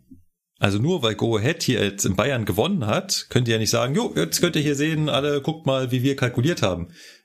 Ja, äh, Go Ahead möchte sich danach aber gerne noch woanders bewerben. Und möchte da auch einen Vorteil haben. Richtig. Ähm, ja, so Geschäftsgeheimnisse sind halt blöd. Und wenn das aus öffentlicher Hand kommt, das Geld, ist das immer schwer. Vorher soll man jetzt also wissen, ob alles mit rechten Dingen zugegangen ist. Naja, man muss sich halt auf seine gewählten Vertreter verlassen, ein Stück weit. Äh, die Ausschreibung durchführen und sich entscheiden für einen Anbieter tun halt immer Gesellschaften des öffentlichen Rechts. Und äh, ja, die unterliegen halt der Kontrolle der Politik. Der jeweiligen Regierungen. Der jeweiligen Regierungen. Ich neige dazu, wenn der Podcast länger wird, etwas zu nuscheln. Das muss ich mir unbedingt abgewöhnen. Alles klar. Ja, aber nach so einem Tag Unterricht ist das auch verständlich. Also mir geht's da auch so. Alles klar. Ich würde sagen, an dieser Stelle machen wir mal einen Haken dran, ne? Äh, ja. Ja. Okay. Jo. Wir versuchen uns, wir versuchen äh, zeitnah uns äh, nochmal zu melden, dann eventuell äh, mit mehr mit mehr Inhalt und weniger Anekdoten, obwohl wir ja wissen, ihr liebt unsere Anekdoten über das, was wir da draußen so erleben. Wenn ihr aber hier bei uns in, in der Feedback-Ecke landen wollt und mittlerweile sogar relativ schnell rankommt, also es sei denn natürlich, wir machen wieder drei Monate Pause, dann schreibt uns doch äh, eventuell eine E-Mail an mail at zugfunk-podcast.de. Unter genau dieser Adresse, also zugfunk-podcast.de, findet ihr auch eine Internetseite, auf der ihr fröhlich kommentieren dürft. Das dann auch vollkommen anonym. Müsst da nichts eingeben außer eurem Inhalt. Und sollte Anonymität nichts so für euch sein, dann dürft ihr natürlich eure Identität auch auf Twitter oder ja, Facebook Ich habe schon lange nicht mehr auf Facebook geguckt. Gibt's das noch? Ich habe immer die Frage, ich frage mich jeden Tag, ob wie lange es dauert, bis Twitter brennt, aber. Das äh, Twitter brennt doch schon lichterloh. Das ist ja das Lustige daran. aber es genau. steht, also scheinbar hält das Haus das ganz gut aus, dass es in ja. Flammen steht. Genau. Genau. Also nutzt die sozialen Medien, die Medien, auch da könnt ihr uns erreichen. Alles klar. Wenn ihr beiden nichts weiter habt, dann würde mhm. ich diese Folge erfolgreich zu einem Ende bringen und äh, was essen gehen. Hatte noch nix. Genau. Ja, Dito. Alles klar. So sieht das nämlich aus. Dann guten Hunger an meine Mitpodcaster und an alle Hörer da draußen. Bis zum nächsten Mal. Macht's gut. Ciao, ciao. Tschüss. Tschüss. Bis dann. Tschüss.